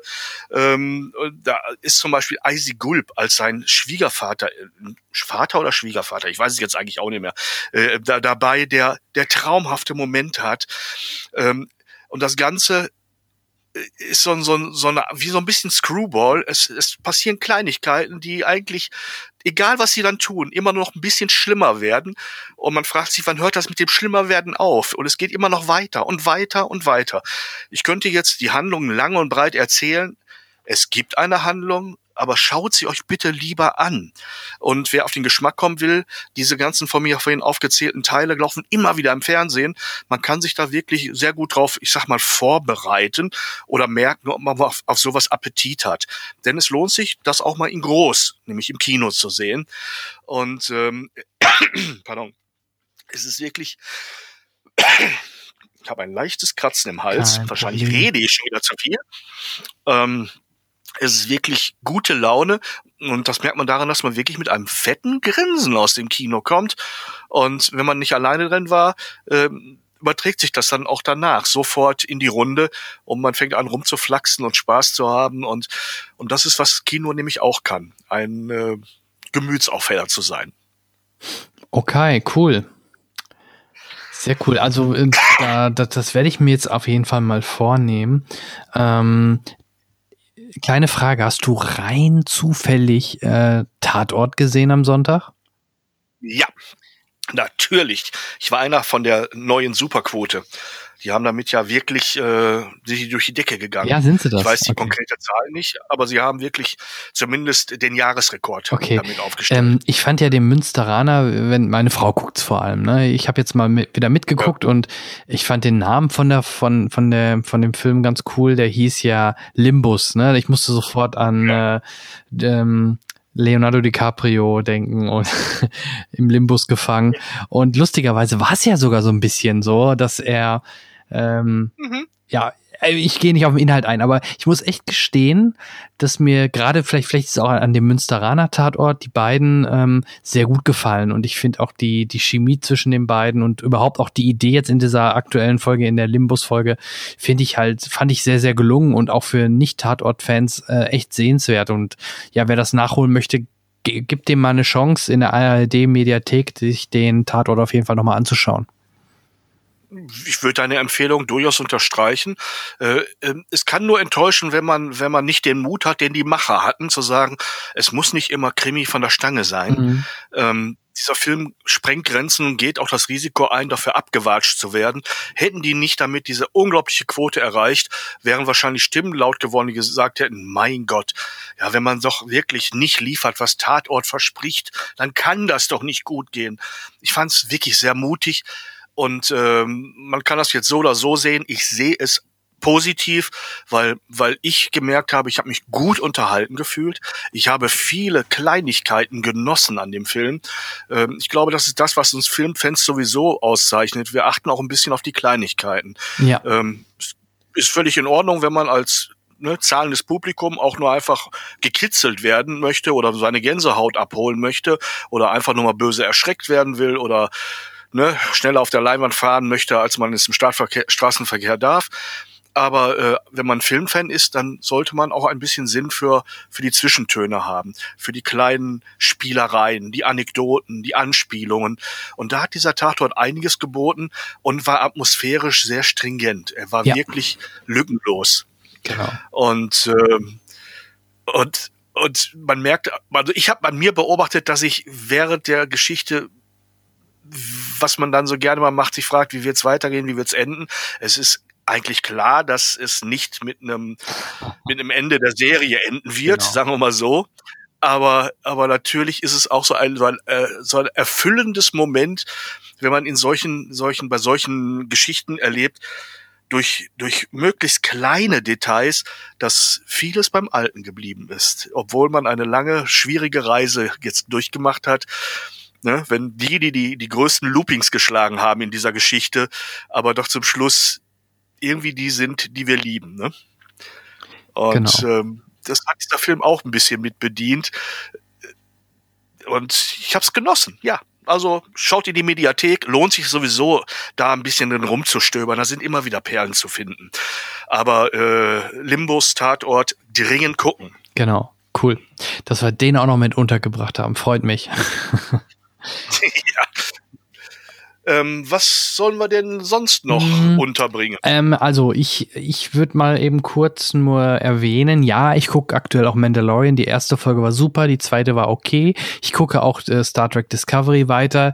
Die ersten drei Folgen waren gut, die vierte fand ich jetzt nicht ganz so prall, aber auch da denke ich, macht es mehr Sinn, entweder im Dezember oder im Januar nochmal drüber zu sprechen, wenn die Staffel durch ist. Ähm, dann gar, weiß nicht, ähm, genau, Sky Sharks hast du auch noch nicht gesehen, ne? Das war, das war noch, mm, noch nicht. Ja, okay, genau. Da sprechen wir dann vielleicht auch beim nächsten Mal drüber, wenn ich ihn auch dann im Optimalfall gesehen habe. Ähm, okay. Ansonsten, ja, Serien gucke ich halt weiter und ähm, ich freue mich, wie gesagt, jetzt auch Anfang Dezember dann auch wieder auf eine 4K-Variante. Endlich mal wieder Hobbit und äh, beziehungsweise Herr der Ringe werde ich erstmal schauen. Den habe ich nämlich auch schon ewig nicht gesehen und äh, das bietet sich dann mit der Neuauflage natürlich an. Ähm, ich habe ihn mir übrigens hier auch hingelegt, mhm. äh, den Herrn der Ringe. Ich will mir auch noch mal ansehen, auch nicht in der Neuauflage, aber ähm, ich hatte plötzlich auch wieder Riesenappetit darauf, mir das alles noch mal reinzutun. Und äh, den ersten Teil habe ich jetzt angeguckt und es ist ein bisschen wie nach Hause kommen. Ja, das glaube ich. Das ist einfach schön. Ja. Du, ansonsten, wenn du nichts mehr auf der Agenda hast, worüber du direkt sprechen möchtest, könnten wir in die Zeitreise gehen. Oh ja, gute Idee. Ja, wunderbar, dann machen wir das. Und reisen oder stellen in unserem DeLorean zuerst den Fluxkompensator auf das Jahr 1992 ein, beschleunigen auf 88 Meilen pro Stunde, was natürlich äh, auch da nochmal, es war natürlich super, weil zweimal das so Unendlichzeichen, ja, heutzutage 99, äh, 88, die haben es ja auch, ich glaube, was sagten sie, 140 Kilo, Kilometer pro Stunde sind das, ne? Ähm, Heutzutage wird man da sagen, er ist ja nicht schnell genug. Ne? ähm, ich habe leider hier, aber Augenblickchen, das Telefon hat gerade geschellt. Ja. Ich hoffe, meine Frau geht da jetzt drüben an den anderen Apparat. Sorry, musst du gleich rausschneiden. Kein Problem. Ah, nervig, nervig, nervig. Jetzt ist durch, ja? Ja, jetzt dürfte es durch sein. Gut, also, dann gehen wir mal in die Zeitreise ins Jahr 1992. Diesmal werden wir es ein bisschen anders machen, denn du wurdest diesmal vorher von mir instruiert, beziehungsweise ich habe dir die Links geschickt, so dass du auch gerne mal drüber schauen kannst und vielleicht das ein oder andere Anekdötchen zu den Film schon dir vorab so ein bisschen zurechtlegen kannst. Ne? Beim Let die letzten Male hatten wir eigentlich eher immer diese Überraschung. Ich sag dir den Film und dann hast du gesagt, oh, das mhm. ist mir dazu eingefallen. Und ja, diesmal machen wir es ein bisschen anders. Ähm, und zwar, wir gehen gemeinsam ins Jahr 92 und schauen mal ähm, vorzugsweise so ein bisschen die Top 20, aber dadurch, dass wir auch zwei, äh, zwei Jahre haben, vielleicht auch vorzugsweise die Top 10. Plus aber natürlich, wenn du Anekdoten zu Filmen hast, die außerhalb der Top 10 liegen, dann würde ich sagen, fangen wir damit an. Ja, ich habe äh, deinen Tipp insofern nicht ganz komplett umgesetzt. Ich habe mich also nicht auf die Top 20 vorbereitet, mhm. weil ich fand es immer charmant, dass ich, äh, so gut es geht, und mein altes Hirn das zulässt, mhm. auf die Titelnennung hin äh, rauskame, was da ist. Was ich gemacht habe, ich habe in alten Belegen von mir, in alten äh, Zeitschriften, für die ich geschrieben habe, in diesen Jahrgängen mal nachgeguckt und äh, Filme gefunden, über die ich geschrieben habe, die man aber auch noch kennt. Also nicht die, die keine Socke irgendwie mitbekommen hat. 92 war anscheinend mein Interviewjahr, denn ich habe nicht nur Connery getroffen, sondern auch ähm, Robert Redford, der mich in Paris empfangen hat ähm, zu seinem Regiefilmen, Film ähm, aus der Mitte entspringt ein Fluss. Mein Gott, war das schön. Ich will aber, ne, Brad Pitt, sagt ja noch was der Film, ja? Ja, ich, ähm, ja, ja, klar. Äh, ich Montana, Fliegen, Fischen, und äh, Familiengeschichte, zwei Brüder, unterschiedlich in ihrem Charakter und äh, wie sich das Leben für die beiden entwickelt. Ähm, ich wollte es nur am Rande erwähnen, weil ich so unglaublich stolz darauf war, den Mann dort treffen zu dürfen. Ähm, wo, was ich äh, 92 auch gesehen habe, das war die erste, der erste von mehreren Adams Family Filmen. Der lief nämlich im Januar 2000, äh, 1992 an. Ähm, und ich ähm, erwähne es jetzt einfach nur, weil dort die von mir gerade schon Hexen-Hexenmäßig äh, genannte Angelica Houston dabei war. Denn ähm, sie hat hier dann auch ihren Gruselscham wieder spielen lassen. Und es scheint so, als ob sie für die Rolle der vor 60 Jahren äh, geschriebenen und äh, als Fernsehserie entstandenen Adams Family geboren ist. Das ist ein Zitat aus meinem aus meiner Kritik von damals. Ähm, und was ich damals geschrieben habe, sozusagen über den über den äh, über die Geschichte. Ähm, äh, richtig. Ähm, ja, so, ich muss mich selber korrigieren beim, beim Zitieren. Der Zitat geht so weiter. Äh, genau jene Angelica Houston, die schon bei Hexen Hexen ihren Gruselscham hat spielen lassen. Fast scheint es so, als, sie die, als, als ob diese Rolle schon vor 60 Jahren auf ihren atemberaubenden Leib geschrieben wurde. Wer da noch von Original und Fälschung reden will, liegt, äh, liegt äh, verkehrt. Die zweite schauspielerische, das zweite schauspielerische Highlight, und da dürftest du jetzt aha sagen, ist Christopher Lloyd, alias Doc Brown. Klar ähm, als falscher, richtig fetter Fester. Äh, also mich hat dieser Film zu einem Adams Family Fan gemacht, war mein Schlusswort damals zu diesem Film. Ich äh, gucke gerade in unsere Charts. Er hat aber keinen großen Widerhall irgendwie gefunden, glaube ich. Ne? Nee, Platz 28, aber es ist eh ganz spannend zu sehen, wie die Deutschen mal wieder ticken. 28 Adams Family, 29 Last Boy Scout und auf Platz 30 ist Batmans Rückkehr. Alles Filme, wo man heutzutage ja. gedacht hätte, oh, die müssten doch eigentlich weiter oben sein. Das sind die Kracher, ne? Naja.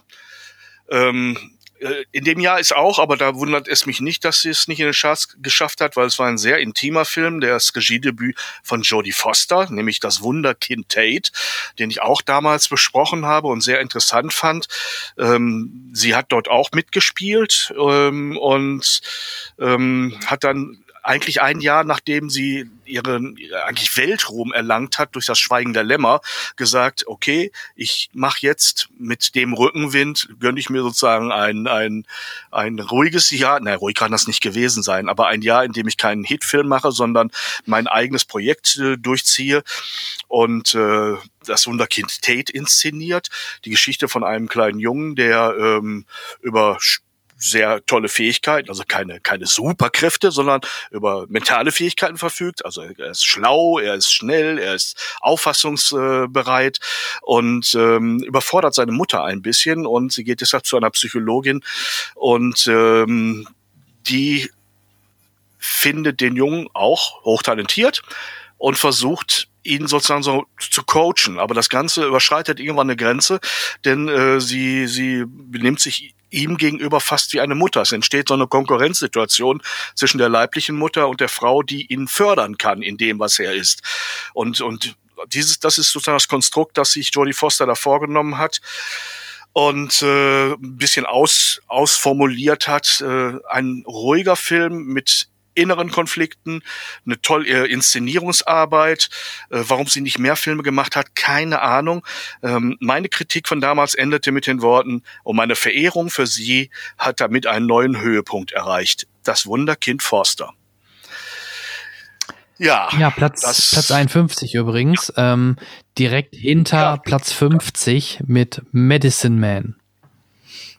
Siehst du, da, da gehen die, kommen die Knoten wieder zusammen. Ja. Ähm, kennst du den Regisseur Phil Janou noch? Der im Vorhof hm. der Hölle? Die, in dem State of Grace. Ja, ja, der Name. Mit, mit Sean Penn und, ja. und äh, äh, Gary Oldman. Mhm. Ein unglaublich toller, ähm, ja, Cop-Film, beziehungsweise zwei Jungs aus einer, aus einer, aus einer gemeinsamen Gang. Der eine wird, wird, wird Polizist, der andere wird eigentlich bleibt im Untergrund. Äh, dieser Regisseur hat danach einen Film gemacht, der mich halbwegs nur umgehauen hat, aber äh, eine andere Qualität geliefert hat. Äh, er hat nämlich mit Kim Basinger und Richard Gere einen, einen Psychothriller namens Eiskalte Leidenschaft ähm, inszeniert. Ähm, und ja, wie gesagt, eiskalte Leidenschaft äh, ist jetzt nicht der Weisheit letzter Schluss, aber wenn sie erstmal aufgetaut ist, ist äh, auch mit der Langeweile Schluss. Irgendwie habe ich damals noch gereimt. Ich weiß ja, aber immerhin, äh, eiskalte Leidenschaft hat sogar fast die Top 20 ge äh, gestriffen. Also von daher, fast, ne? ne? Ja, ja. ja, aber Ähm, sollen wir nochmal auf Robert Zemeckis zurückkommen? Weißt du, was der 92 gemacht hat? Ja, weiß ich. Und das ist auch für mich ein Film, der, da dachte ich erst, wie du mit Hexen, Hexen kamst damals oder so. Eigentlich hätte der Tod steht ihr gut, hätte genauso ein Remake verdient gehabt mit der heutigen Tricktechnik, weil das war damals schon genial, ne? Mit Bruce Willis in der Hauptrolle, Goldie Hawn, glaube ich, ne?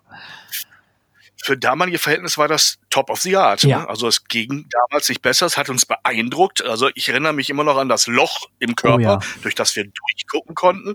Das war wirklich tricktechnisch das, das Ding. Da hatte keiner vorher was Vergleichbares gesehen. Ne? Ja, total. Und äh, apropos Tricktechnik, vielleicht ganz kurz nur erwähnt von John Carpenter äh, von Platz 37, Jagd auf einen Unsichtbaren. Ich habe den damals gesehen, weil ich so Chevy Chase mochte aus dem Comedy-Bereich. Und dann dachte ich, oh, guck mal, Chevy Chase hat hier einen lustigen Film, in Anführungsstrichen, mit einem, mit einem Unsichtbaren. Das, das wird doch sicher lustig. Und ja, der gibt ja, der hat ja doch dann nachher doch einen etwas, auch einen ernsteren Ton. Klar gibt's auch ein paar humorvolle Momente, aber in der Summe eher nicht unbedingt humorvoll. Aber trotzdem auch ähm, mit Chevy Chase, Jagd auf einen Unsichtbaren, ähm, der ja immer wieder mal remaked wurde mit den Unsichtbaren, ähm, hat mir damals echt gut gefallen als Jugendlicher. Ähm, ich habe es damals auch gesehen, weil ich zu der Zeit nicht Chevy Chase, sondern John Carpenter Fan war. Ja. Ich sag nur äh, Escape from New York, Klapperschlange, äh, das Ende und was auch sonst kam. Äh, das waren so die Filme, die wir uns damals reihenweise und immer wieder reingezogen haben. Ähm, hat unter den Carpenter-Filmen, sagen wir mal, nicht den Höhepunkt dargestellt, aber er war in Ordnung. Ja. Also es war nicht so, dass wir uns äh, im Grausen abgewendet haben, nein, aber es war leider äh, nicht das, was man als Carpenter-Fan ne, wirklich erwartet. hat. Absolut. Dann würde ich sagen, gehen wir mal in die Top 10 und auf Platz 10 Jetzt machen wir mal. Ja. Ist auch ein Film, den habe ich sogar im äh, Kino gesehen als Kind mit der Idee, ich glaube im Trailer und es wurde immer gesagt, ja hier McCall McCorkin, Kevin ist auch dabei. Ähm, Ja, ja. Und und äh, hier, ich, ich, ich meine, oh, jetzt müsste ich nachschauen, wie heißt sie denn? Ähm, Curtis, ne? Sag mal schnell. Die Frau Curtis. Ich weiß nicht mehr genau. Ich, Jamie Lee Curtis, äh, genau. Jamie Lee Curtis und Dan Aykroyd sind auch mit in dem Film. Da dachte ich, ja, cool, den schaue ich mir an. Und ähm, er war, er hatte doch ein sehr, sehr ernstes Thema und ich weiß nicht, weißt du, wer, was in dem Film passiert noch? Kannst du dich da noch dran erinnern? ich kann mich an den Titel erinnern, aber ich glaube, äh, nee, kriege ich nicht mehr zusammen. Also es hat ein, Es war, es war was mit, Tod. ja, Ne? genau. Also da, da, das ist, ist ein sehr ernstes Thema im Hin hinten raus und My Girl, meine erste Liebe, oh, die erste Liebe und dann passiert da was, wodurch die Liebe dann in zwei geht und ich sag nur Bienen und oder Wespennest und ja, also auf jeden Fall ähm, hat der Film mich damals auch ähm, als Kind doch schon ganz schön mitgenommen, weil ich dachte, oh, das wird sowas Lustiges werden wie Kevin allein zu Hause. Äh, nee, war es dann nicht so ganz. Ne? Aber lustig war dann eher Platz neun, ne? Ja, der Beginn auch einer, glaube ich, etwas längeren Reihe, ne?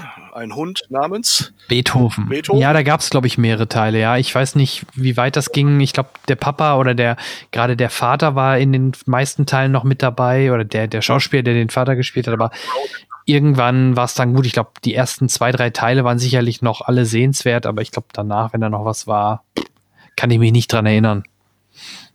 Sagen wir so, dafür dürftest du mich heute nicht mehr wecken. Ja, Ne? aber auch gerade der erste Teil war natürlich ähm, extrem beliebt, war auch ein ähm, John Hutches äh, Drehbuch. Ähm, ja, funktioniert halt. Der weiß, wie man sowas schreiben muss. Familienkino. genau, korrekt. Ja, geht, geht, geht in der Comedy-Richtung weiter, ne? Auf Platz sieben. Ja, da muss man eigentlich nur den ersten Film, erste Hälfte des Filmtitels nennen und weiß schon, wer der Hauptdarsteller ist. Genau. der Liebesfilm. Ähm, ich weiß nicht, der wievielte war das? Der dritte? Oder ich, ich kann Ich meine, der dritte, wir hatten außer Friesische und Otto der Film. Ich glaube, der Liebesfilm war der dritte, aber ich recherchiere das mal ganz fix. Ja, kannst du, musst du aber nicht. Ähm, Nee, der vierte. Der vierte sogar schon. Es gab Otto der Film, Otto der neue Film, der außerfriesische und dann der Liebesfilm. Dann gab es irgendwann noch den Katastrophenfilm. Korrekt, oder? das wäre sogar dann der nächste gewesen, ja. Mhm. Ja, ähm, ja, Otto, ne? Äh, Ja. Der, der Mann hatte da seine jährliche Goldgrube und äh, eine fast Alleinstellung in Sachen deutschen Humor. Und vor allem auch auf der Leinwand zu der Zeit nichts Vergleichbares, ne? Nee, absolut. Und ich glaube, er war jetzt schon nicht mehr so weit oben wie die Vorgänger zum Teil. Da merkt man dann doch schon eine leichte Müdi Otto-Müdigkeit. Und ja, wie gesagt, danach kam er dann nur noch einer und der war dann deutlich schlechter. Ich glaube, da war er auf der, so eine Art Titanic-Schiff oder irgendwie sowas, äh, erinnere ich mich noch dran. Der Katastrophenfilm. Ja, ja, genau. Und ähm, dann kam ja auch schon seine sieben Zwerge. Ne? Ja. Aber äh, hm? Aber ja, wolltest du noch was zu Otto sagen? Nö, okay. nö. Die habe ich, äh, die Filme habe ich alle einmal gesehen. Ich habe es nicht bereut, aber ich habe nie den Drang verspürt, die zu meinen Kultfilmen zu erklären und andauernd sehen zu müssen. Ähm, dafür hat selbst Otto bessere Sachen gemacht als seine Kinofilme, ja. finde ich. Dann gehen wir doch direkt weiter. Ähm, der Film, der dann kommt, vielleicht kannst du was dazu sagen. Ich kenne immer nur die Killer-Tomaten, aber hier reden wir von grüne Tomaten. äh, war ähm, zu der Zeit, ich weiß, dass ich ihn in einem Programmkino gesehen habe. Es war wirklich so ein Hit in der Programmkino-Szene. Ähm, Regie John Avnet, das sagt dir heute auch noch was, mhm. ne? Ähm, der Mann hat ja mittlerweile, ähm, ich glaube auch bei den Avengers seine Spuren hinterlassen. Ähm, dann äh, Jessica Tandy ist ja da wieder dabei, die Frau, die hat sie den Oscar bekommen für Driving Miss Daisy oder nur Morgan Freeman? Ich glaube, sie hat auch einen Oscar bekommen. Also sie war dabei äh, Casey Bates ähm, ja. und äh, Mary Stuart Masterson, Marie Louise Parker. Die Geschichte dazu ist die, dass ähm, ähm, wie soll man es sagen, Frauen auf dem Lande, der Originaltitel Fried Green Tomatoes at the Whistle Stop. The Whistle Stop ist ein Café auf, draußen auf dem Land. Ähm, die eine Frau kommt dort vorbei, ist auf der ich sag's mal, Flucht vor ihrem Mann, der sie nicht gut behandelt, der sie aber auch verfolgt. Sie findet dort Schutz, äh, der Mann findet sie dort, der Mann verlässt diesen Ort nicht. Und ein entscheidender Satz, der in die Filmgeschichte eingegangen ist und von mir bis heute zitiert wird, wenn es um gutes Essen geht oder um gute Filme, das Geheimnis liegt in der Soße. Ähm, wer wissen will, welche Bedeutung dieser Satz hat, schaut sich diesen Film an. Es lohnt sich bis heute. Ähm, und Fried Green Tomatoes sind übrigens auch ein sehr leckeres Gericht. Denn normalerweise sollte man grüne Tomaten nicht essen, vor allem nicht roh, denn das sind sie noch giftig wegen des grünen Farbstoffs.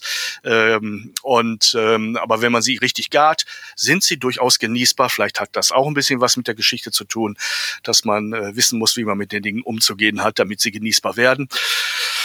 Das hat was mit der Geschichte zu tun, fällt mir gerade ein, aber nicht nur bei Tomaten. Denn das Geheimnis liegt in der Soße. Guck, sogar noch einen direkten Service-Tipp mit eingebaut. Sehr gut. ja.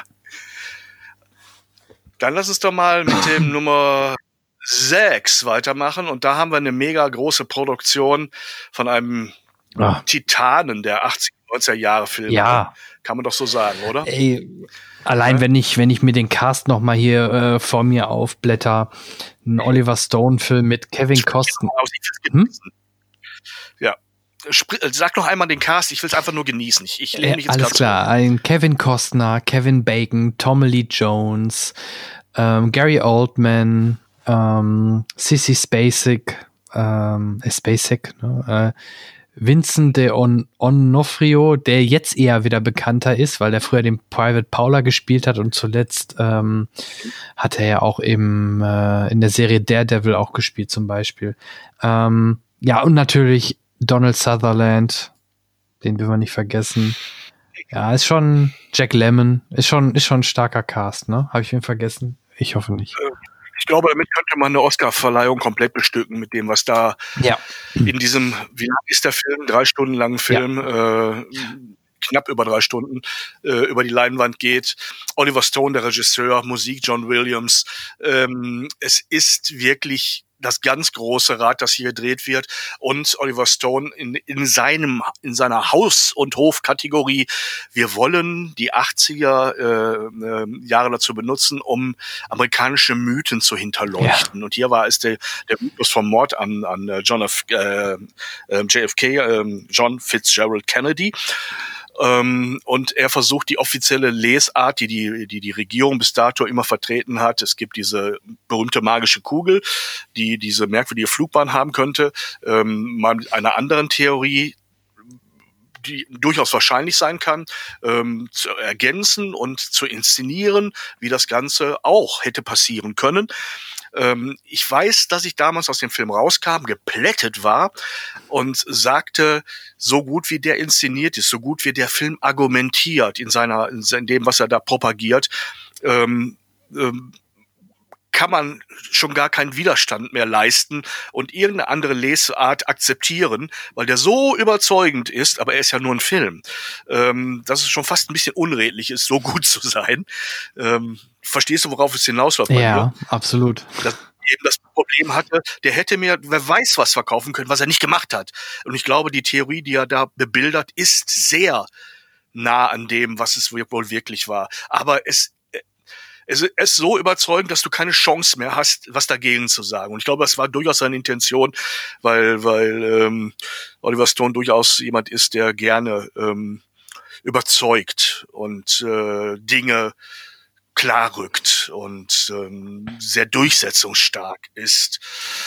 Und ich halte diesen Film für wirklich sein ja, er hat mehrere Meilensteine geliefert, aber das ist, glaube ich, der Meilenstein seiner Meilensteine. Und ich hätte, ich habe auch mal wieder richtig, richtig Lust, den Film zu sehen, jetzt wo ich äh, drüber nachdenke. Auch Musik John Williams, also ja, müsste ich mir echt nochmal anschauen. Ja, es ist wirklich unglaublich, was da, ne? Da ist Joe Pesci dabei, ist Walter Matthau dabei, da ist äh, Donald Sutherland, Stephen Kalb, ähm, Gary Oldman als Lee Harvey Oswald. Oh ja. Eigentlich eine Neben aber was der da rausholt, der Hammer. Tommy Lee Jones, der alte Knochen, unglaublich was der wieder, wieder in, in, in einen Nicht-Gesichtsausdruck oder in einen Gesichtsausdruck alles reinpacken kann. Kevin Costner, klar, er, er ist wieder der, der American Hero, ne? egal ob mit Cowboy-Hut oder ohne, aber er ist die perfekte Besetzung hierfür. Ne? Mhm. Und ähm, ich kann nur sagen, ähm, dieser Film dürfte, wenn du ihn jetzt nochmal anschaust, ich glaube, ich lege ihn mir gleich auch mal parat, äh, genauso gut rüberkommen wie damals. Der, der kann eigentlich nicht gealtert haben. Wir können uns darüber unterhalten, wenn wir uns das nächste Mal treffen. Äh, bis dahin werde ich mir definitiv nochmal angesehen haben. Ja, sehr gut. Kommen wir von einem Supercast zum nächsten, denn der liest sich genauso gut wie Robin Williams, Dustin Hoffman, Bob Hoskins, Julia Roberts, Gwyneth Paltrow, also Phil Collins. Ähm, da hast du auch einen Megacast und Regie mit Steven Spielberg und auch wieder Musik John Williams. Ähm, ist das natürlich auch schon wieder ja, ein Bereich, wo ich kenne sogar, ich weiß gar nicht mehr, wo ich es letztens irgendwo mal bei YouTube oder irgendwo gab es auch mal die Diskussion über den, ich glaube, das war beim bei Filmfights, ähm, über die Diskussion über den besten Film von Spielberg und da hat jemand auch wirklich Hook genannt. Ob das jetzt wirklich so ist, aber hm. ist auf jeden Fall eine sehr interessante Wahl. Sagen wir mal so, dieser Film ich würde ihn nicht für Spielbergs besten Film halten, weil ich würde nicht, mich nicht trauen, Spielbergs besten Film zu ja. benennen. Spielberg äh, bedient so viele Genre, aber wenn man Spielbergs Arbeit, vor allem die der ersten Jahrzehnte, analysiert und sich überlegt, was die Essenz seiner, seiner Filmsprache ist, die Essenz seiner Filmgeschichten ist, ähm, dann tauchen einige Begriffe immer wieder auf und diese Begriffe sind verstärkt in diesem Film drin kindliche Perspektive, also im, im, im erzählerischen wie auch im bildlichen Sinn. Die Kamera hat häufig wirklich den Blick eines Kindes von der Höhe, von der Geschwindigkeit, von äh, von den Abläufen her sehr oft subjektiv. Ähm, die Geschichte, wie gesagt, auch subjektiv aus Kinderaugen erzählt.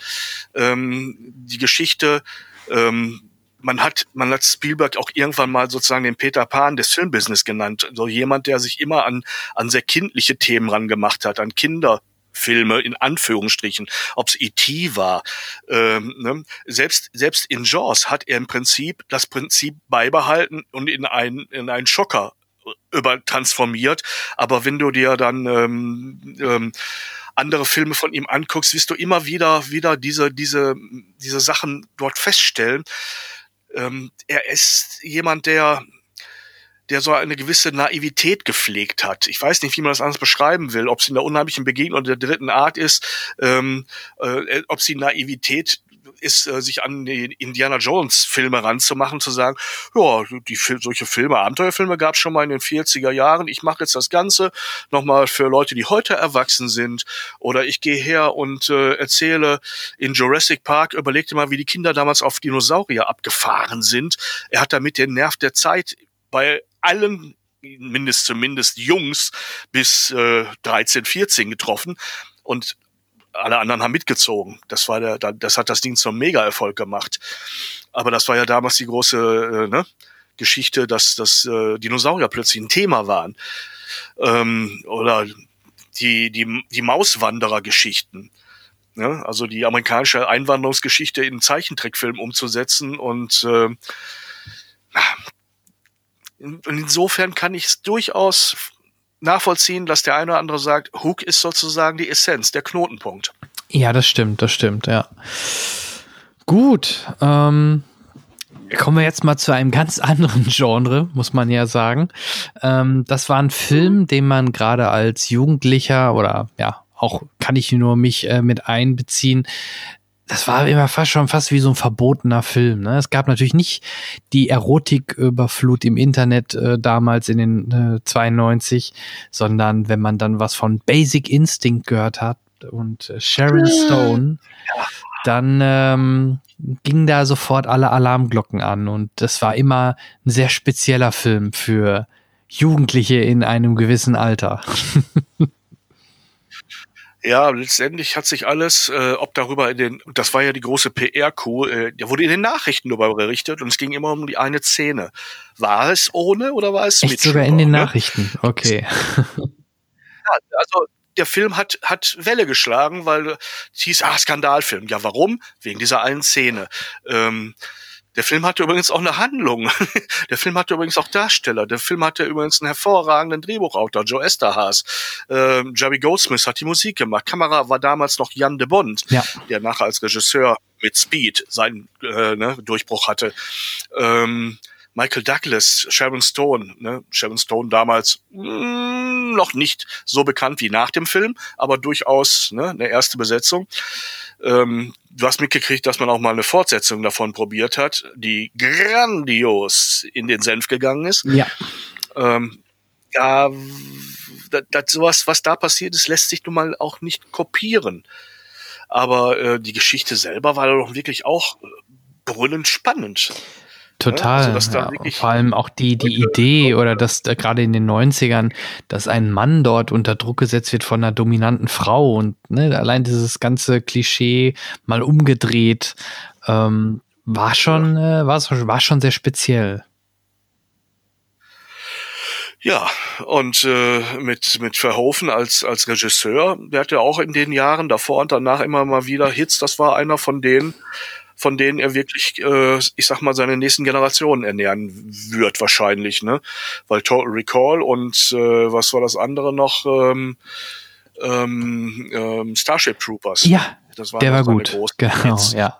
Weil Showgirls ging sein Stern wieder untergegangen. Der hat ja Himbeeren kassiert ohne Ende, obwohl ich den gar nicht so schlimm Der hat auch 2000 dann äh, mein Unsichtbaren von vorhin nochmal Remake mit Hollow Man. Fand ich auch nicht so schlecht. Konnte man sich echt gut angucken. Der war auch nicht Nee, und ähm, man kann sagen, eigentlich ein sehenswerter Film und man soll nicht so viel Geschiss um diese eine Szene machen.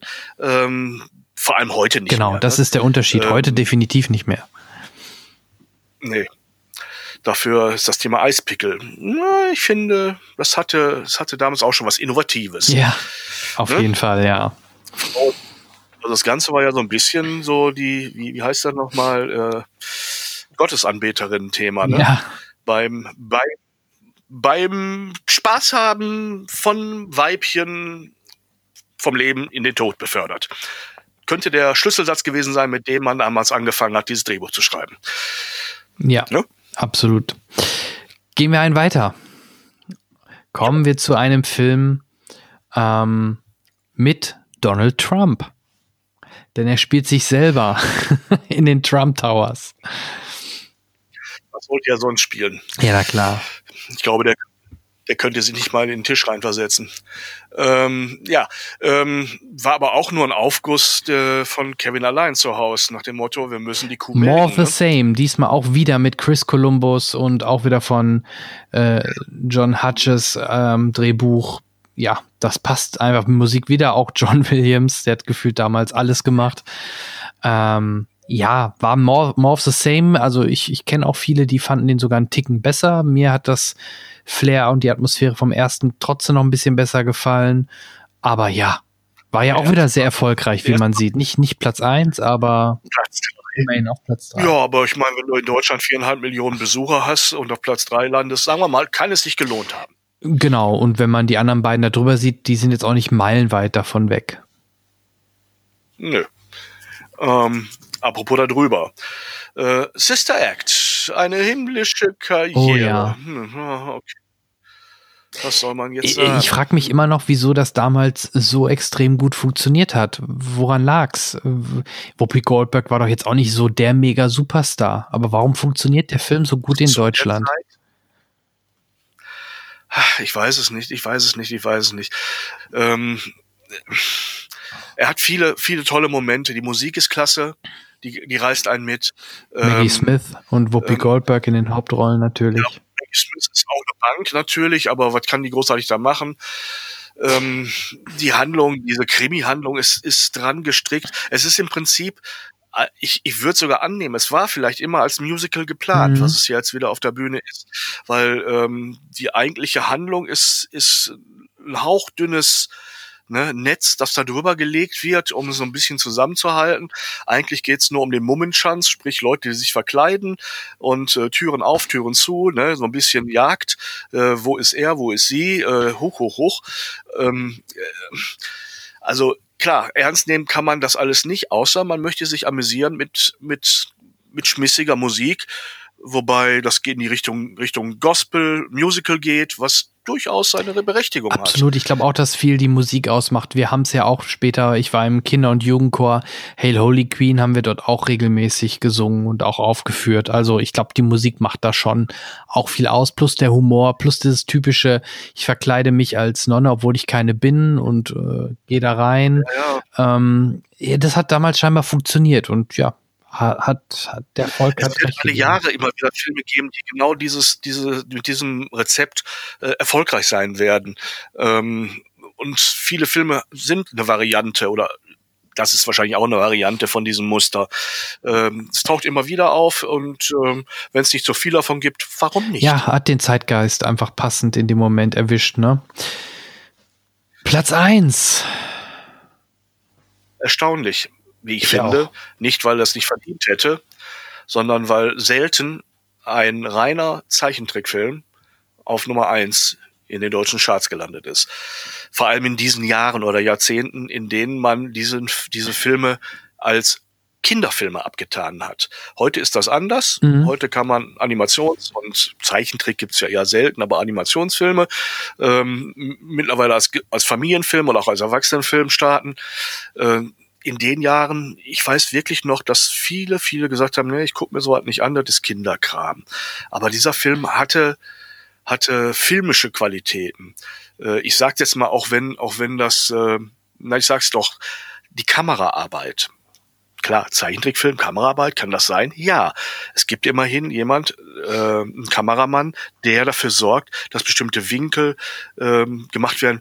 Die Tanzszene in diesem großen Ball zum Beispiel, in diesem Ballsaal, ähm, an die ich mich noch erinnere, die sind so losgelöst von allem, dass die Kamera mittanzt, mitfliegt, den kompletten Raum aufnimmt. Alan Menken war damals mit der Musik das Beste, was man da haben konnte. Also der hat ja mehr als einen Disney-Film mit Musik versorgt, aber das, das gehört zu seinen absoluten Perlen, was er hier geliefert hat.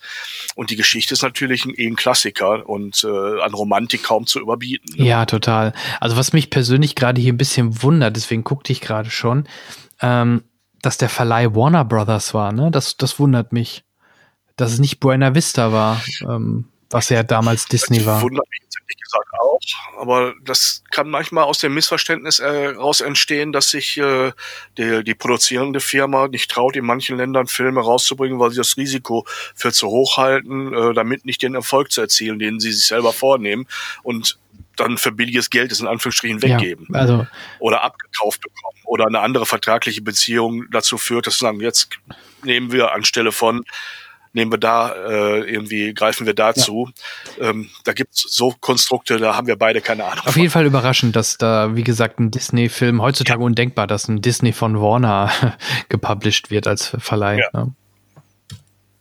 Ja, man hat inzwischen gemerkt, dass es schlau ist, ne, wenn man selber für viel Geld produziert, auch möglichst viel aus dem Verleihgeschäft in die gleiche ja. Tasche schaufelt. Gut, gehen wir ein Jahr weiter und das ist das erste Jahr, wenn ich auch hier in meinem Inside-Kino sehe, ähm, wie die Aufmachung ist.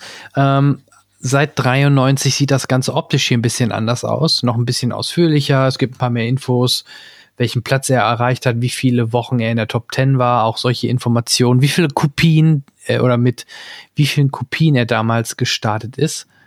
Und ähm, mhm. aber auch da schauen wir erstmal vorzugsweise auf die Top 10. Wir gucken auch wieder über den Tellerrand.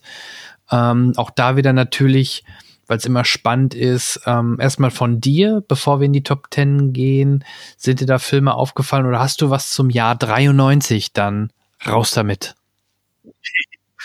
Ja, äh, für mich ein Highlight direkt im Februar 93 war ähm, Francis Ford Coppolas Dracula. Da haben wir ihn mal wieder, Gary Oldman, auch da äh, dabei und zwar in der Hauptrolle des alten Beißers. Und ich habe damals wirklich einen schönen ausführlichen, äh, ausführliche Kritik darüber geschrieben, über auch über das Thema Dracula, das äh, damals vielleicht nicht so ganz on vogue war, aber mir schon klar war, dass alle Jubeljahre es mal wieder so eine Welle gibt und äh, dieser Film ähm, da neue Marken setzt, denn er hat äh, nicht zu Unrecht ähm, ähm, sich vorgenommen, das Buch mal so genau wie möglich zu verfilmen. Die meisten Verfilmungen von Dracula waren ja vorher immer sehr filmisch angepasste und ein bisschen verbrämte Versionen der Originalstory. Und diese Verfilmung ist am allernächsten dran. Und auch da hatten wir einen Cast, der, äh, da konnte man wirklich mit den Ohren schlackern. Es war ja nicht nur äh, Gary Oldman, der dabei war, wir hatten auch äh, unseren Freund äh, Hannibal äh, Anthony, ähm, The Cannibal Hopkins genau. dabei, der den Vampirjäger gab. Und äh, wir hatten dann auch noch, äh, ich weiß nicht, Winona Ryder war auch noch damals äh, äh eines der heißesten äh, weiblichen Darsteller, Darstellerinnen. Ähm, die war auch hier mit äh, von der Partie und ähm, ähm, und wie gesagt, Gary Oldman hat mal wieder gezeigt, dass ich, äh, dass es in seiner Generation nicht viel gibt, was ihm das Wasser reichen kann. Ne? Ja.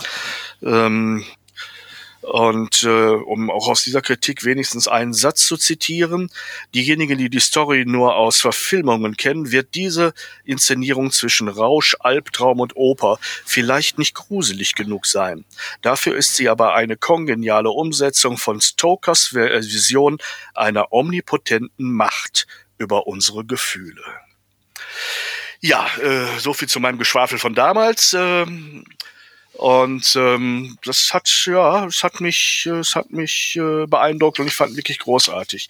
Ähm, ich guck mal gerade kurz, was ich hier noch bei meinen Sachen habe. Es gab äh, in dem Jahr auch ein Regiedebüt von äh, Sean Penn, ähm, der ähm, mit Indian Runner sein Regiedebüt gab, damals äh, übrigens in einer der Hauptrollen Vico Mortensen. Ja, mhm. Die Leute scheinen sich wohl untereinander zu kennen. Es gab auch eine kleine Rolle damals noch von Charles Bronson in diesem Film. Und ähm, ähm, ich will den Film gar nicht großartig nacherzählen. Indian Runner ist aber, wenn man ihn nochmal zu sehen bekommt oder in einer Mediothek findet, durchaus sehenswert. Ein anderer Film, ich glaube, da werden wir gleich noch drauf zu sprechen kommen im oberen Teil der Top Ten. Deshalb halte ich mich damit jetzt erst nochmal zurück. Mhm ähm, also zurück ins Studio zu dir okay. und wir beginnen mit Platz 10. Ja, auch ich möchte kurz meinen Senf äh, zum Jahr 93 mal kurz allgemein geben, weil ich muss schon sagen, äh, also wenn ich eine Zeitmaschine hätte, das Jahr 93 ist verdammt attraktiv. Ja, Hammer. Also, ähm, Komm, lass, lass, lass, uns mal 20 bis 10 nur namentlich mal kurz Ja, warte, vorlesen. ich, ich mache ich gerne. Geh noch weiter runter. Mach ich.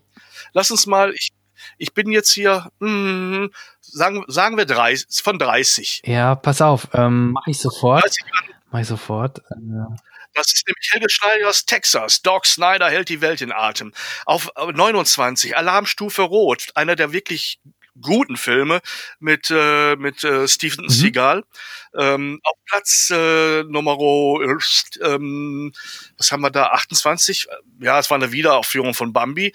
Ähm, Liebling, wir haben ein Riesenbaby, sozusagen ein, ein Sequel zu ne, Liebling, ich habe die Kinder Ja. geschrumpft auf 28. Forever Young ähm, war ein Film mit Mel Gibson, mal nicht als äh, schießwütiger äh, Cop.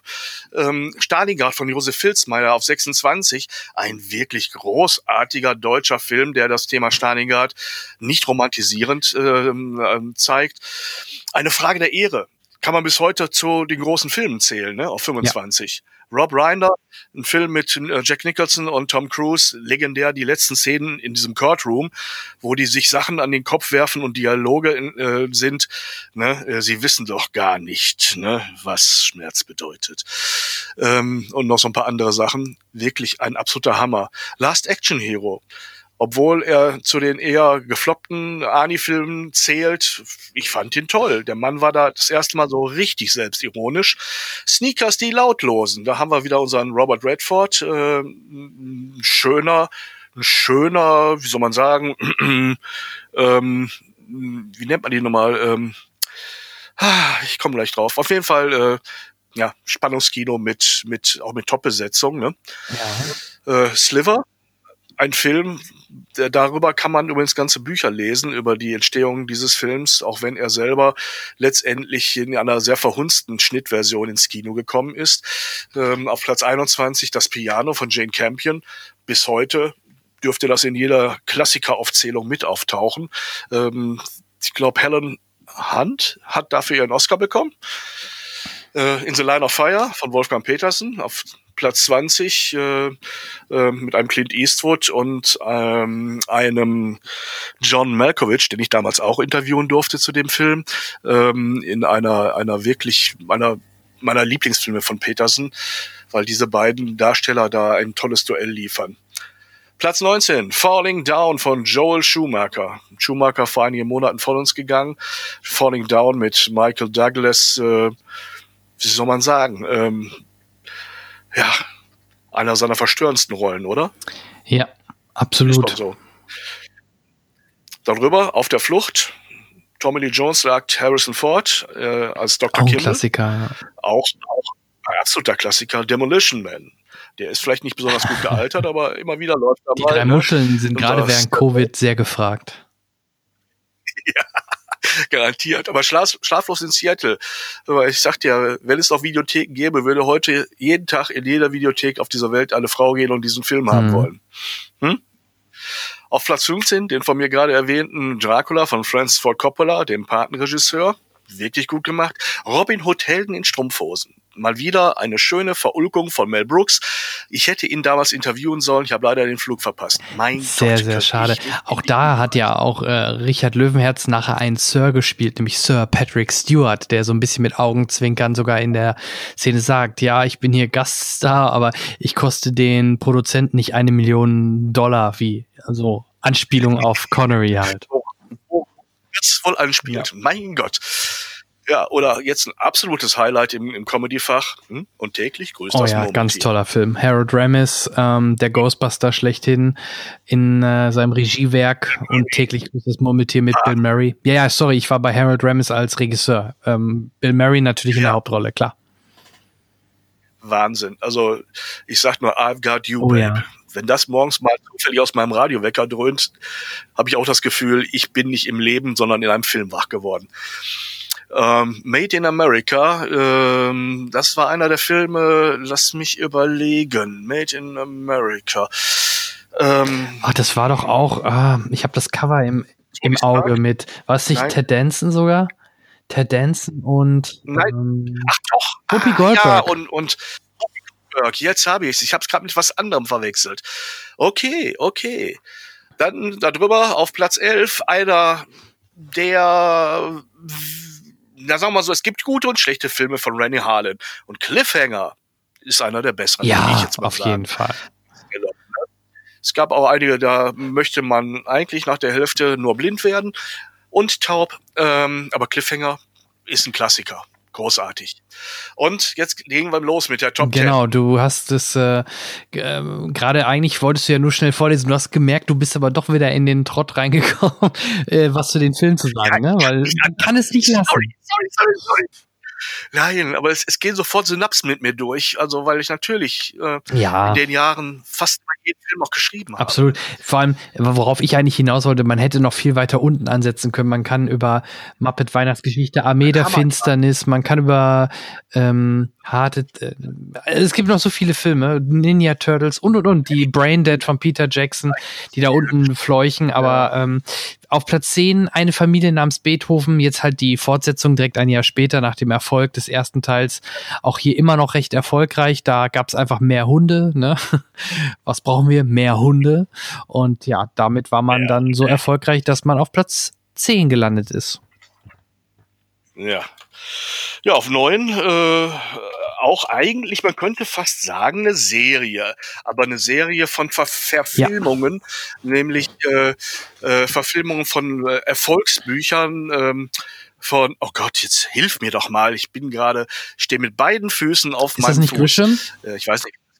Grisham? Oder Nein. Äh, die Firma? Doch. Die Firma. Doch, John Grisham. Ist aber mit Tom Cruise. Ja. John Grisham, danke. Das war doch eben, das war in der Zeit waren, waren diese Dinge auch in den Bookcharts ganz weit vorne, ähm, spielten immer im Anwaltsmilieu im weitesten Sinne, hatten immer einen Artikel und ein Substantiv, nennen wir es mal so, und waren eigentlich Garanten für gut laufende Verfilmungen.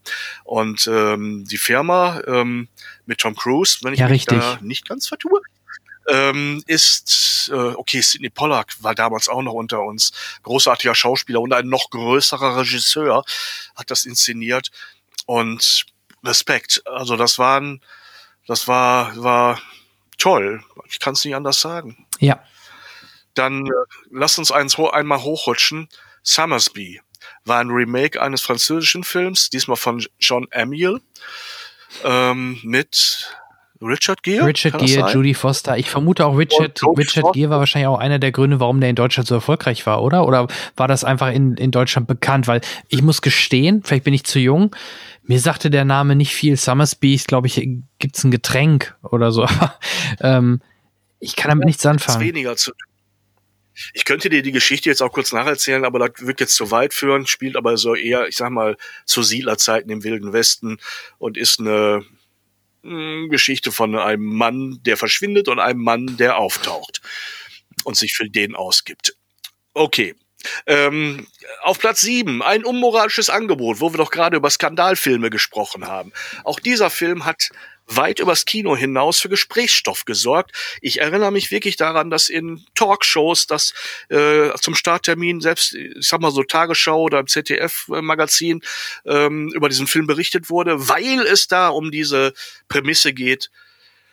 Ein unglaublich reicher Mann bietet richtig viel Geld dafür, eine sehr attraktive Frau für eine Nacht ganz hochoffiziell sich zu kaufen.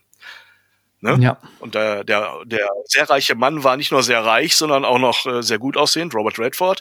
Die gut aussehende Frau war äh, Demi Moore, wenn ich mich recht erinnere. Genau, korrekt. Äh, wer, wer der Kerl war, weiß ich ehrlich gesagt gar Woody nicht. Harrelson, der musste bitte den, dich.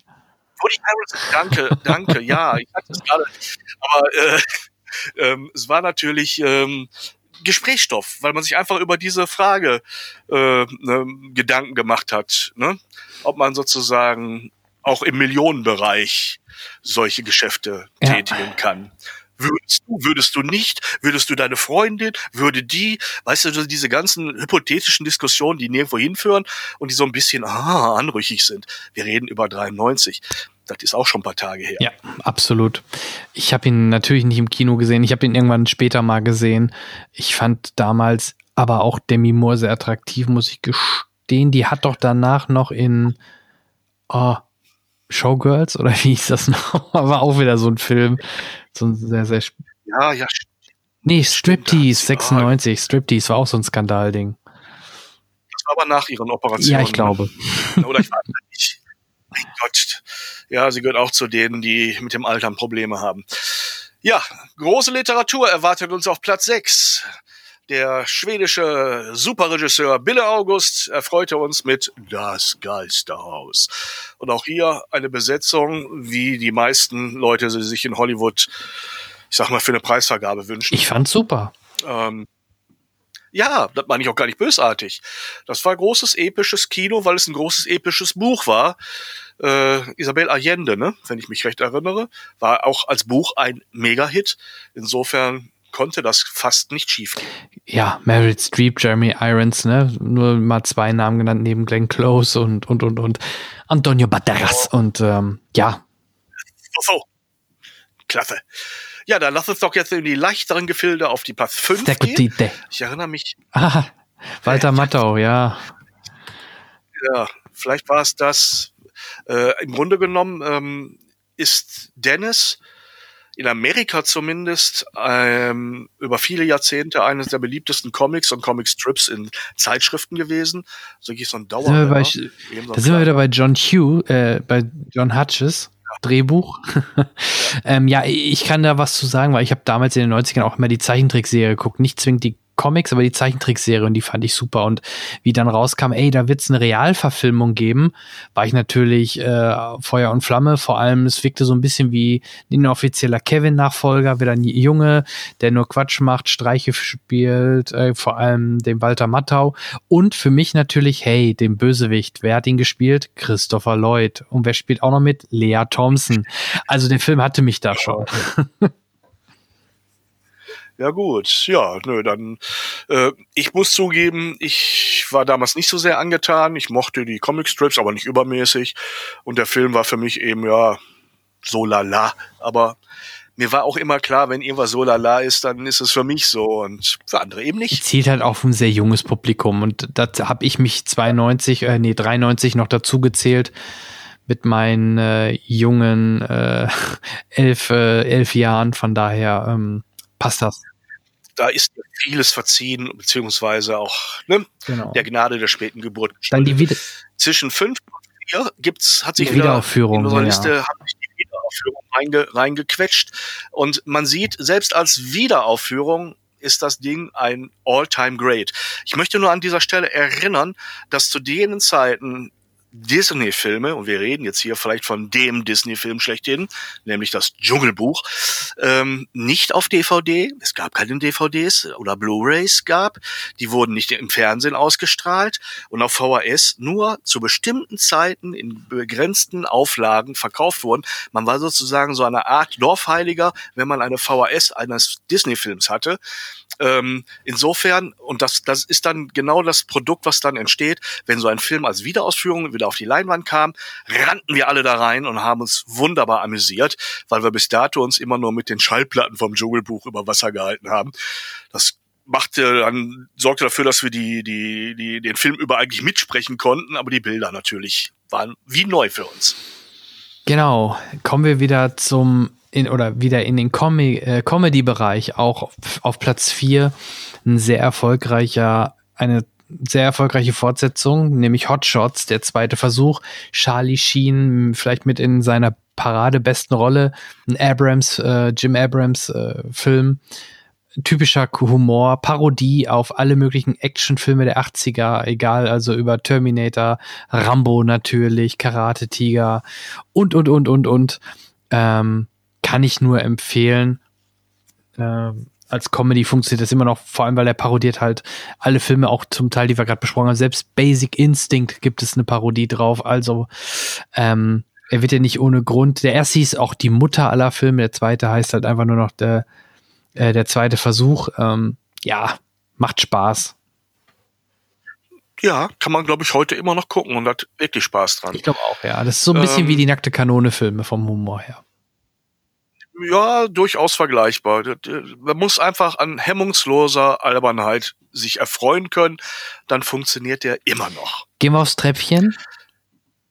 Jo, auf die Stufe Nummer drei. Ein auch Klassiker, kann man sagen. Ja, mittlerweile ja. auch Musical. Mittlerweile ne? gibt es eine ja. Musical-Version. Mhm.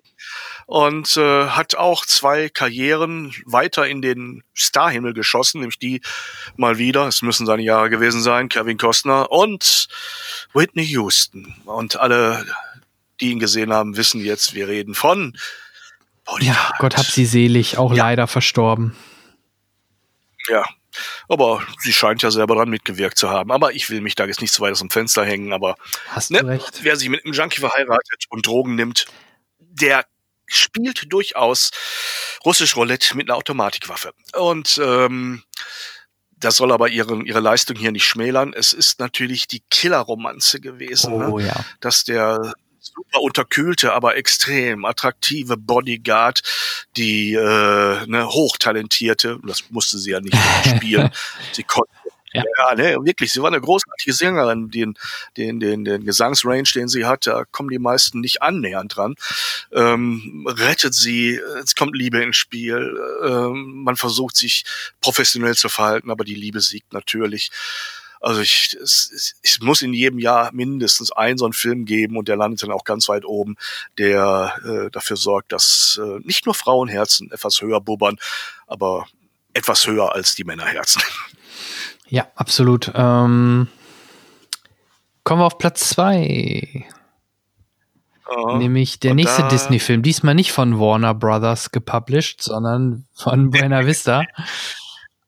Richtig. Aladdin. Und, einer äh, meiner absolut Liebling, Lieblings äh, also klassischen Zeichentrickfilmen, weil ich mochte den, den Genie, den Humor, die Musik. Auch da, die Musik ist super, deswegen auch da nicht ohne Grund, dass es ein Musical danach gab. Also Aladdin ist für mich echt, halt, gerade auch dann zu der Zeit als Junge, war Aladdin echt, echt mega. Also toller Film. Ja, es gab ja auch Fortsetzungen, die dann direkt on DVD beziehungsweise eine Serie, DVD, sondern auf Kassette ja. Ja, ja, das auch.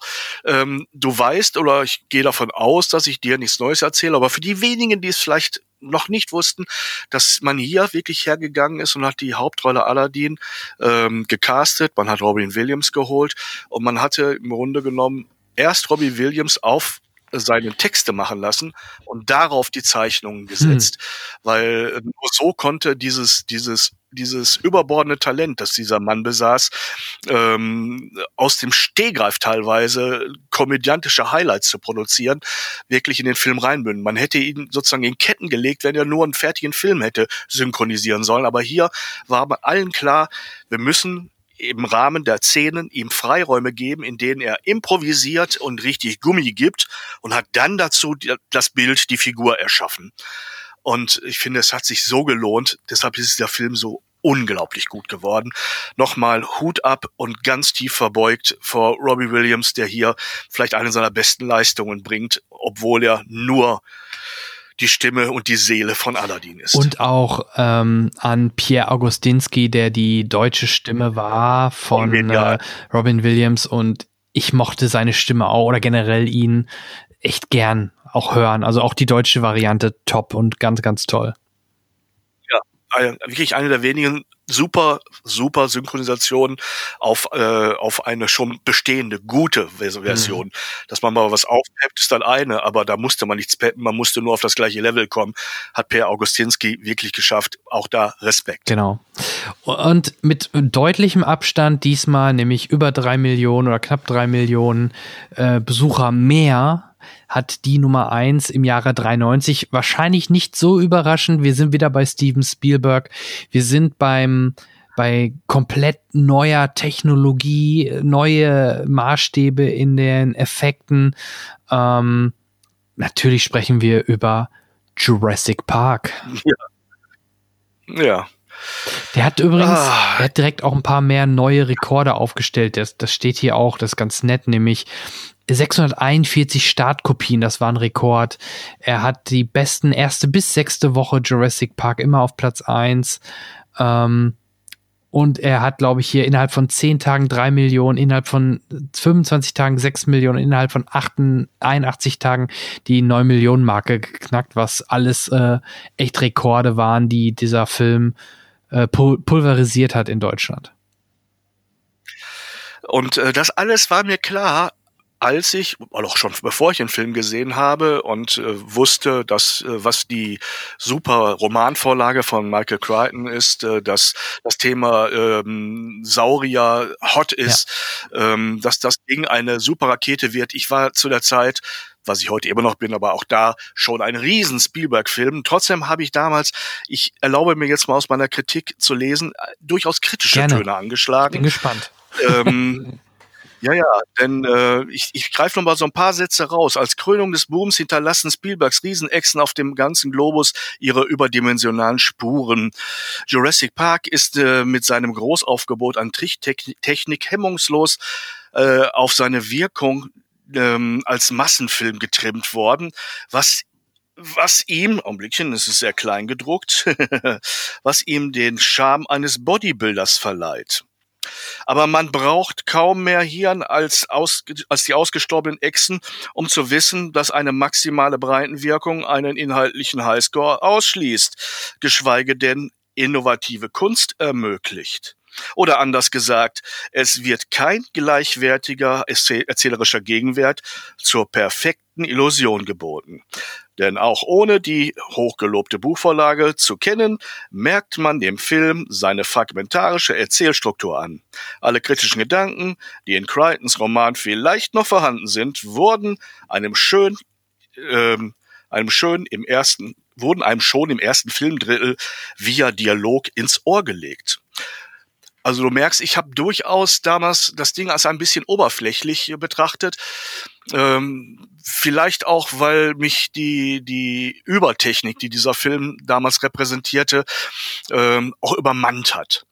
Denn ähm, man muss bei allem Erfolg, da stehe ich dann auch noch so ein bisschen dazu, äh, eingestehen, dass man auch zugesehen hat, dass man den Aufwand, den man betrieben hat, auf jeden Fall auch wieder reinholt in finanzieller Hinsicht und dafür diesen Film so konsumierbar wie möglich gemacht hat.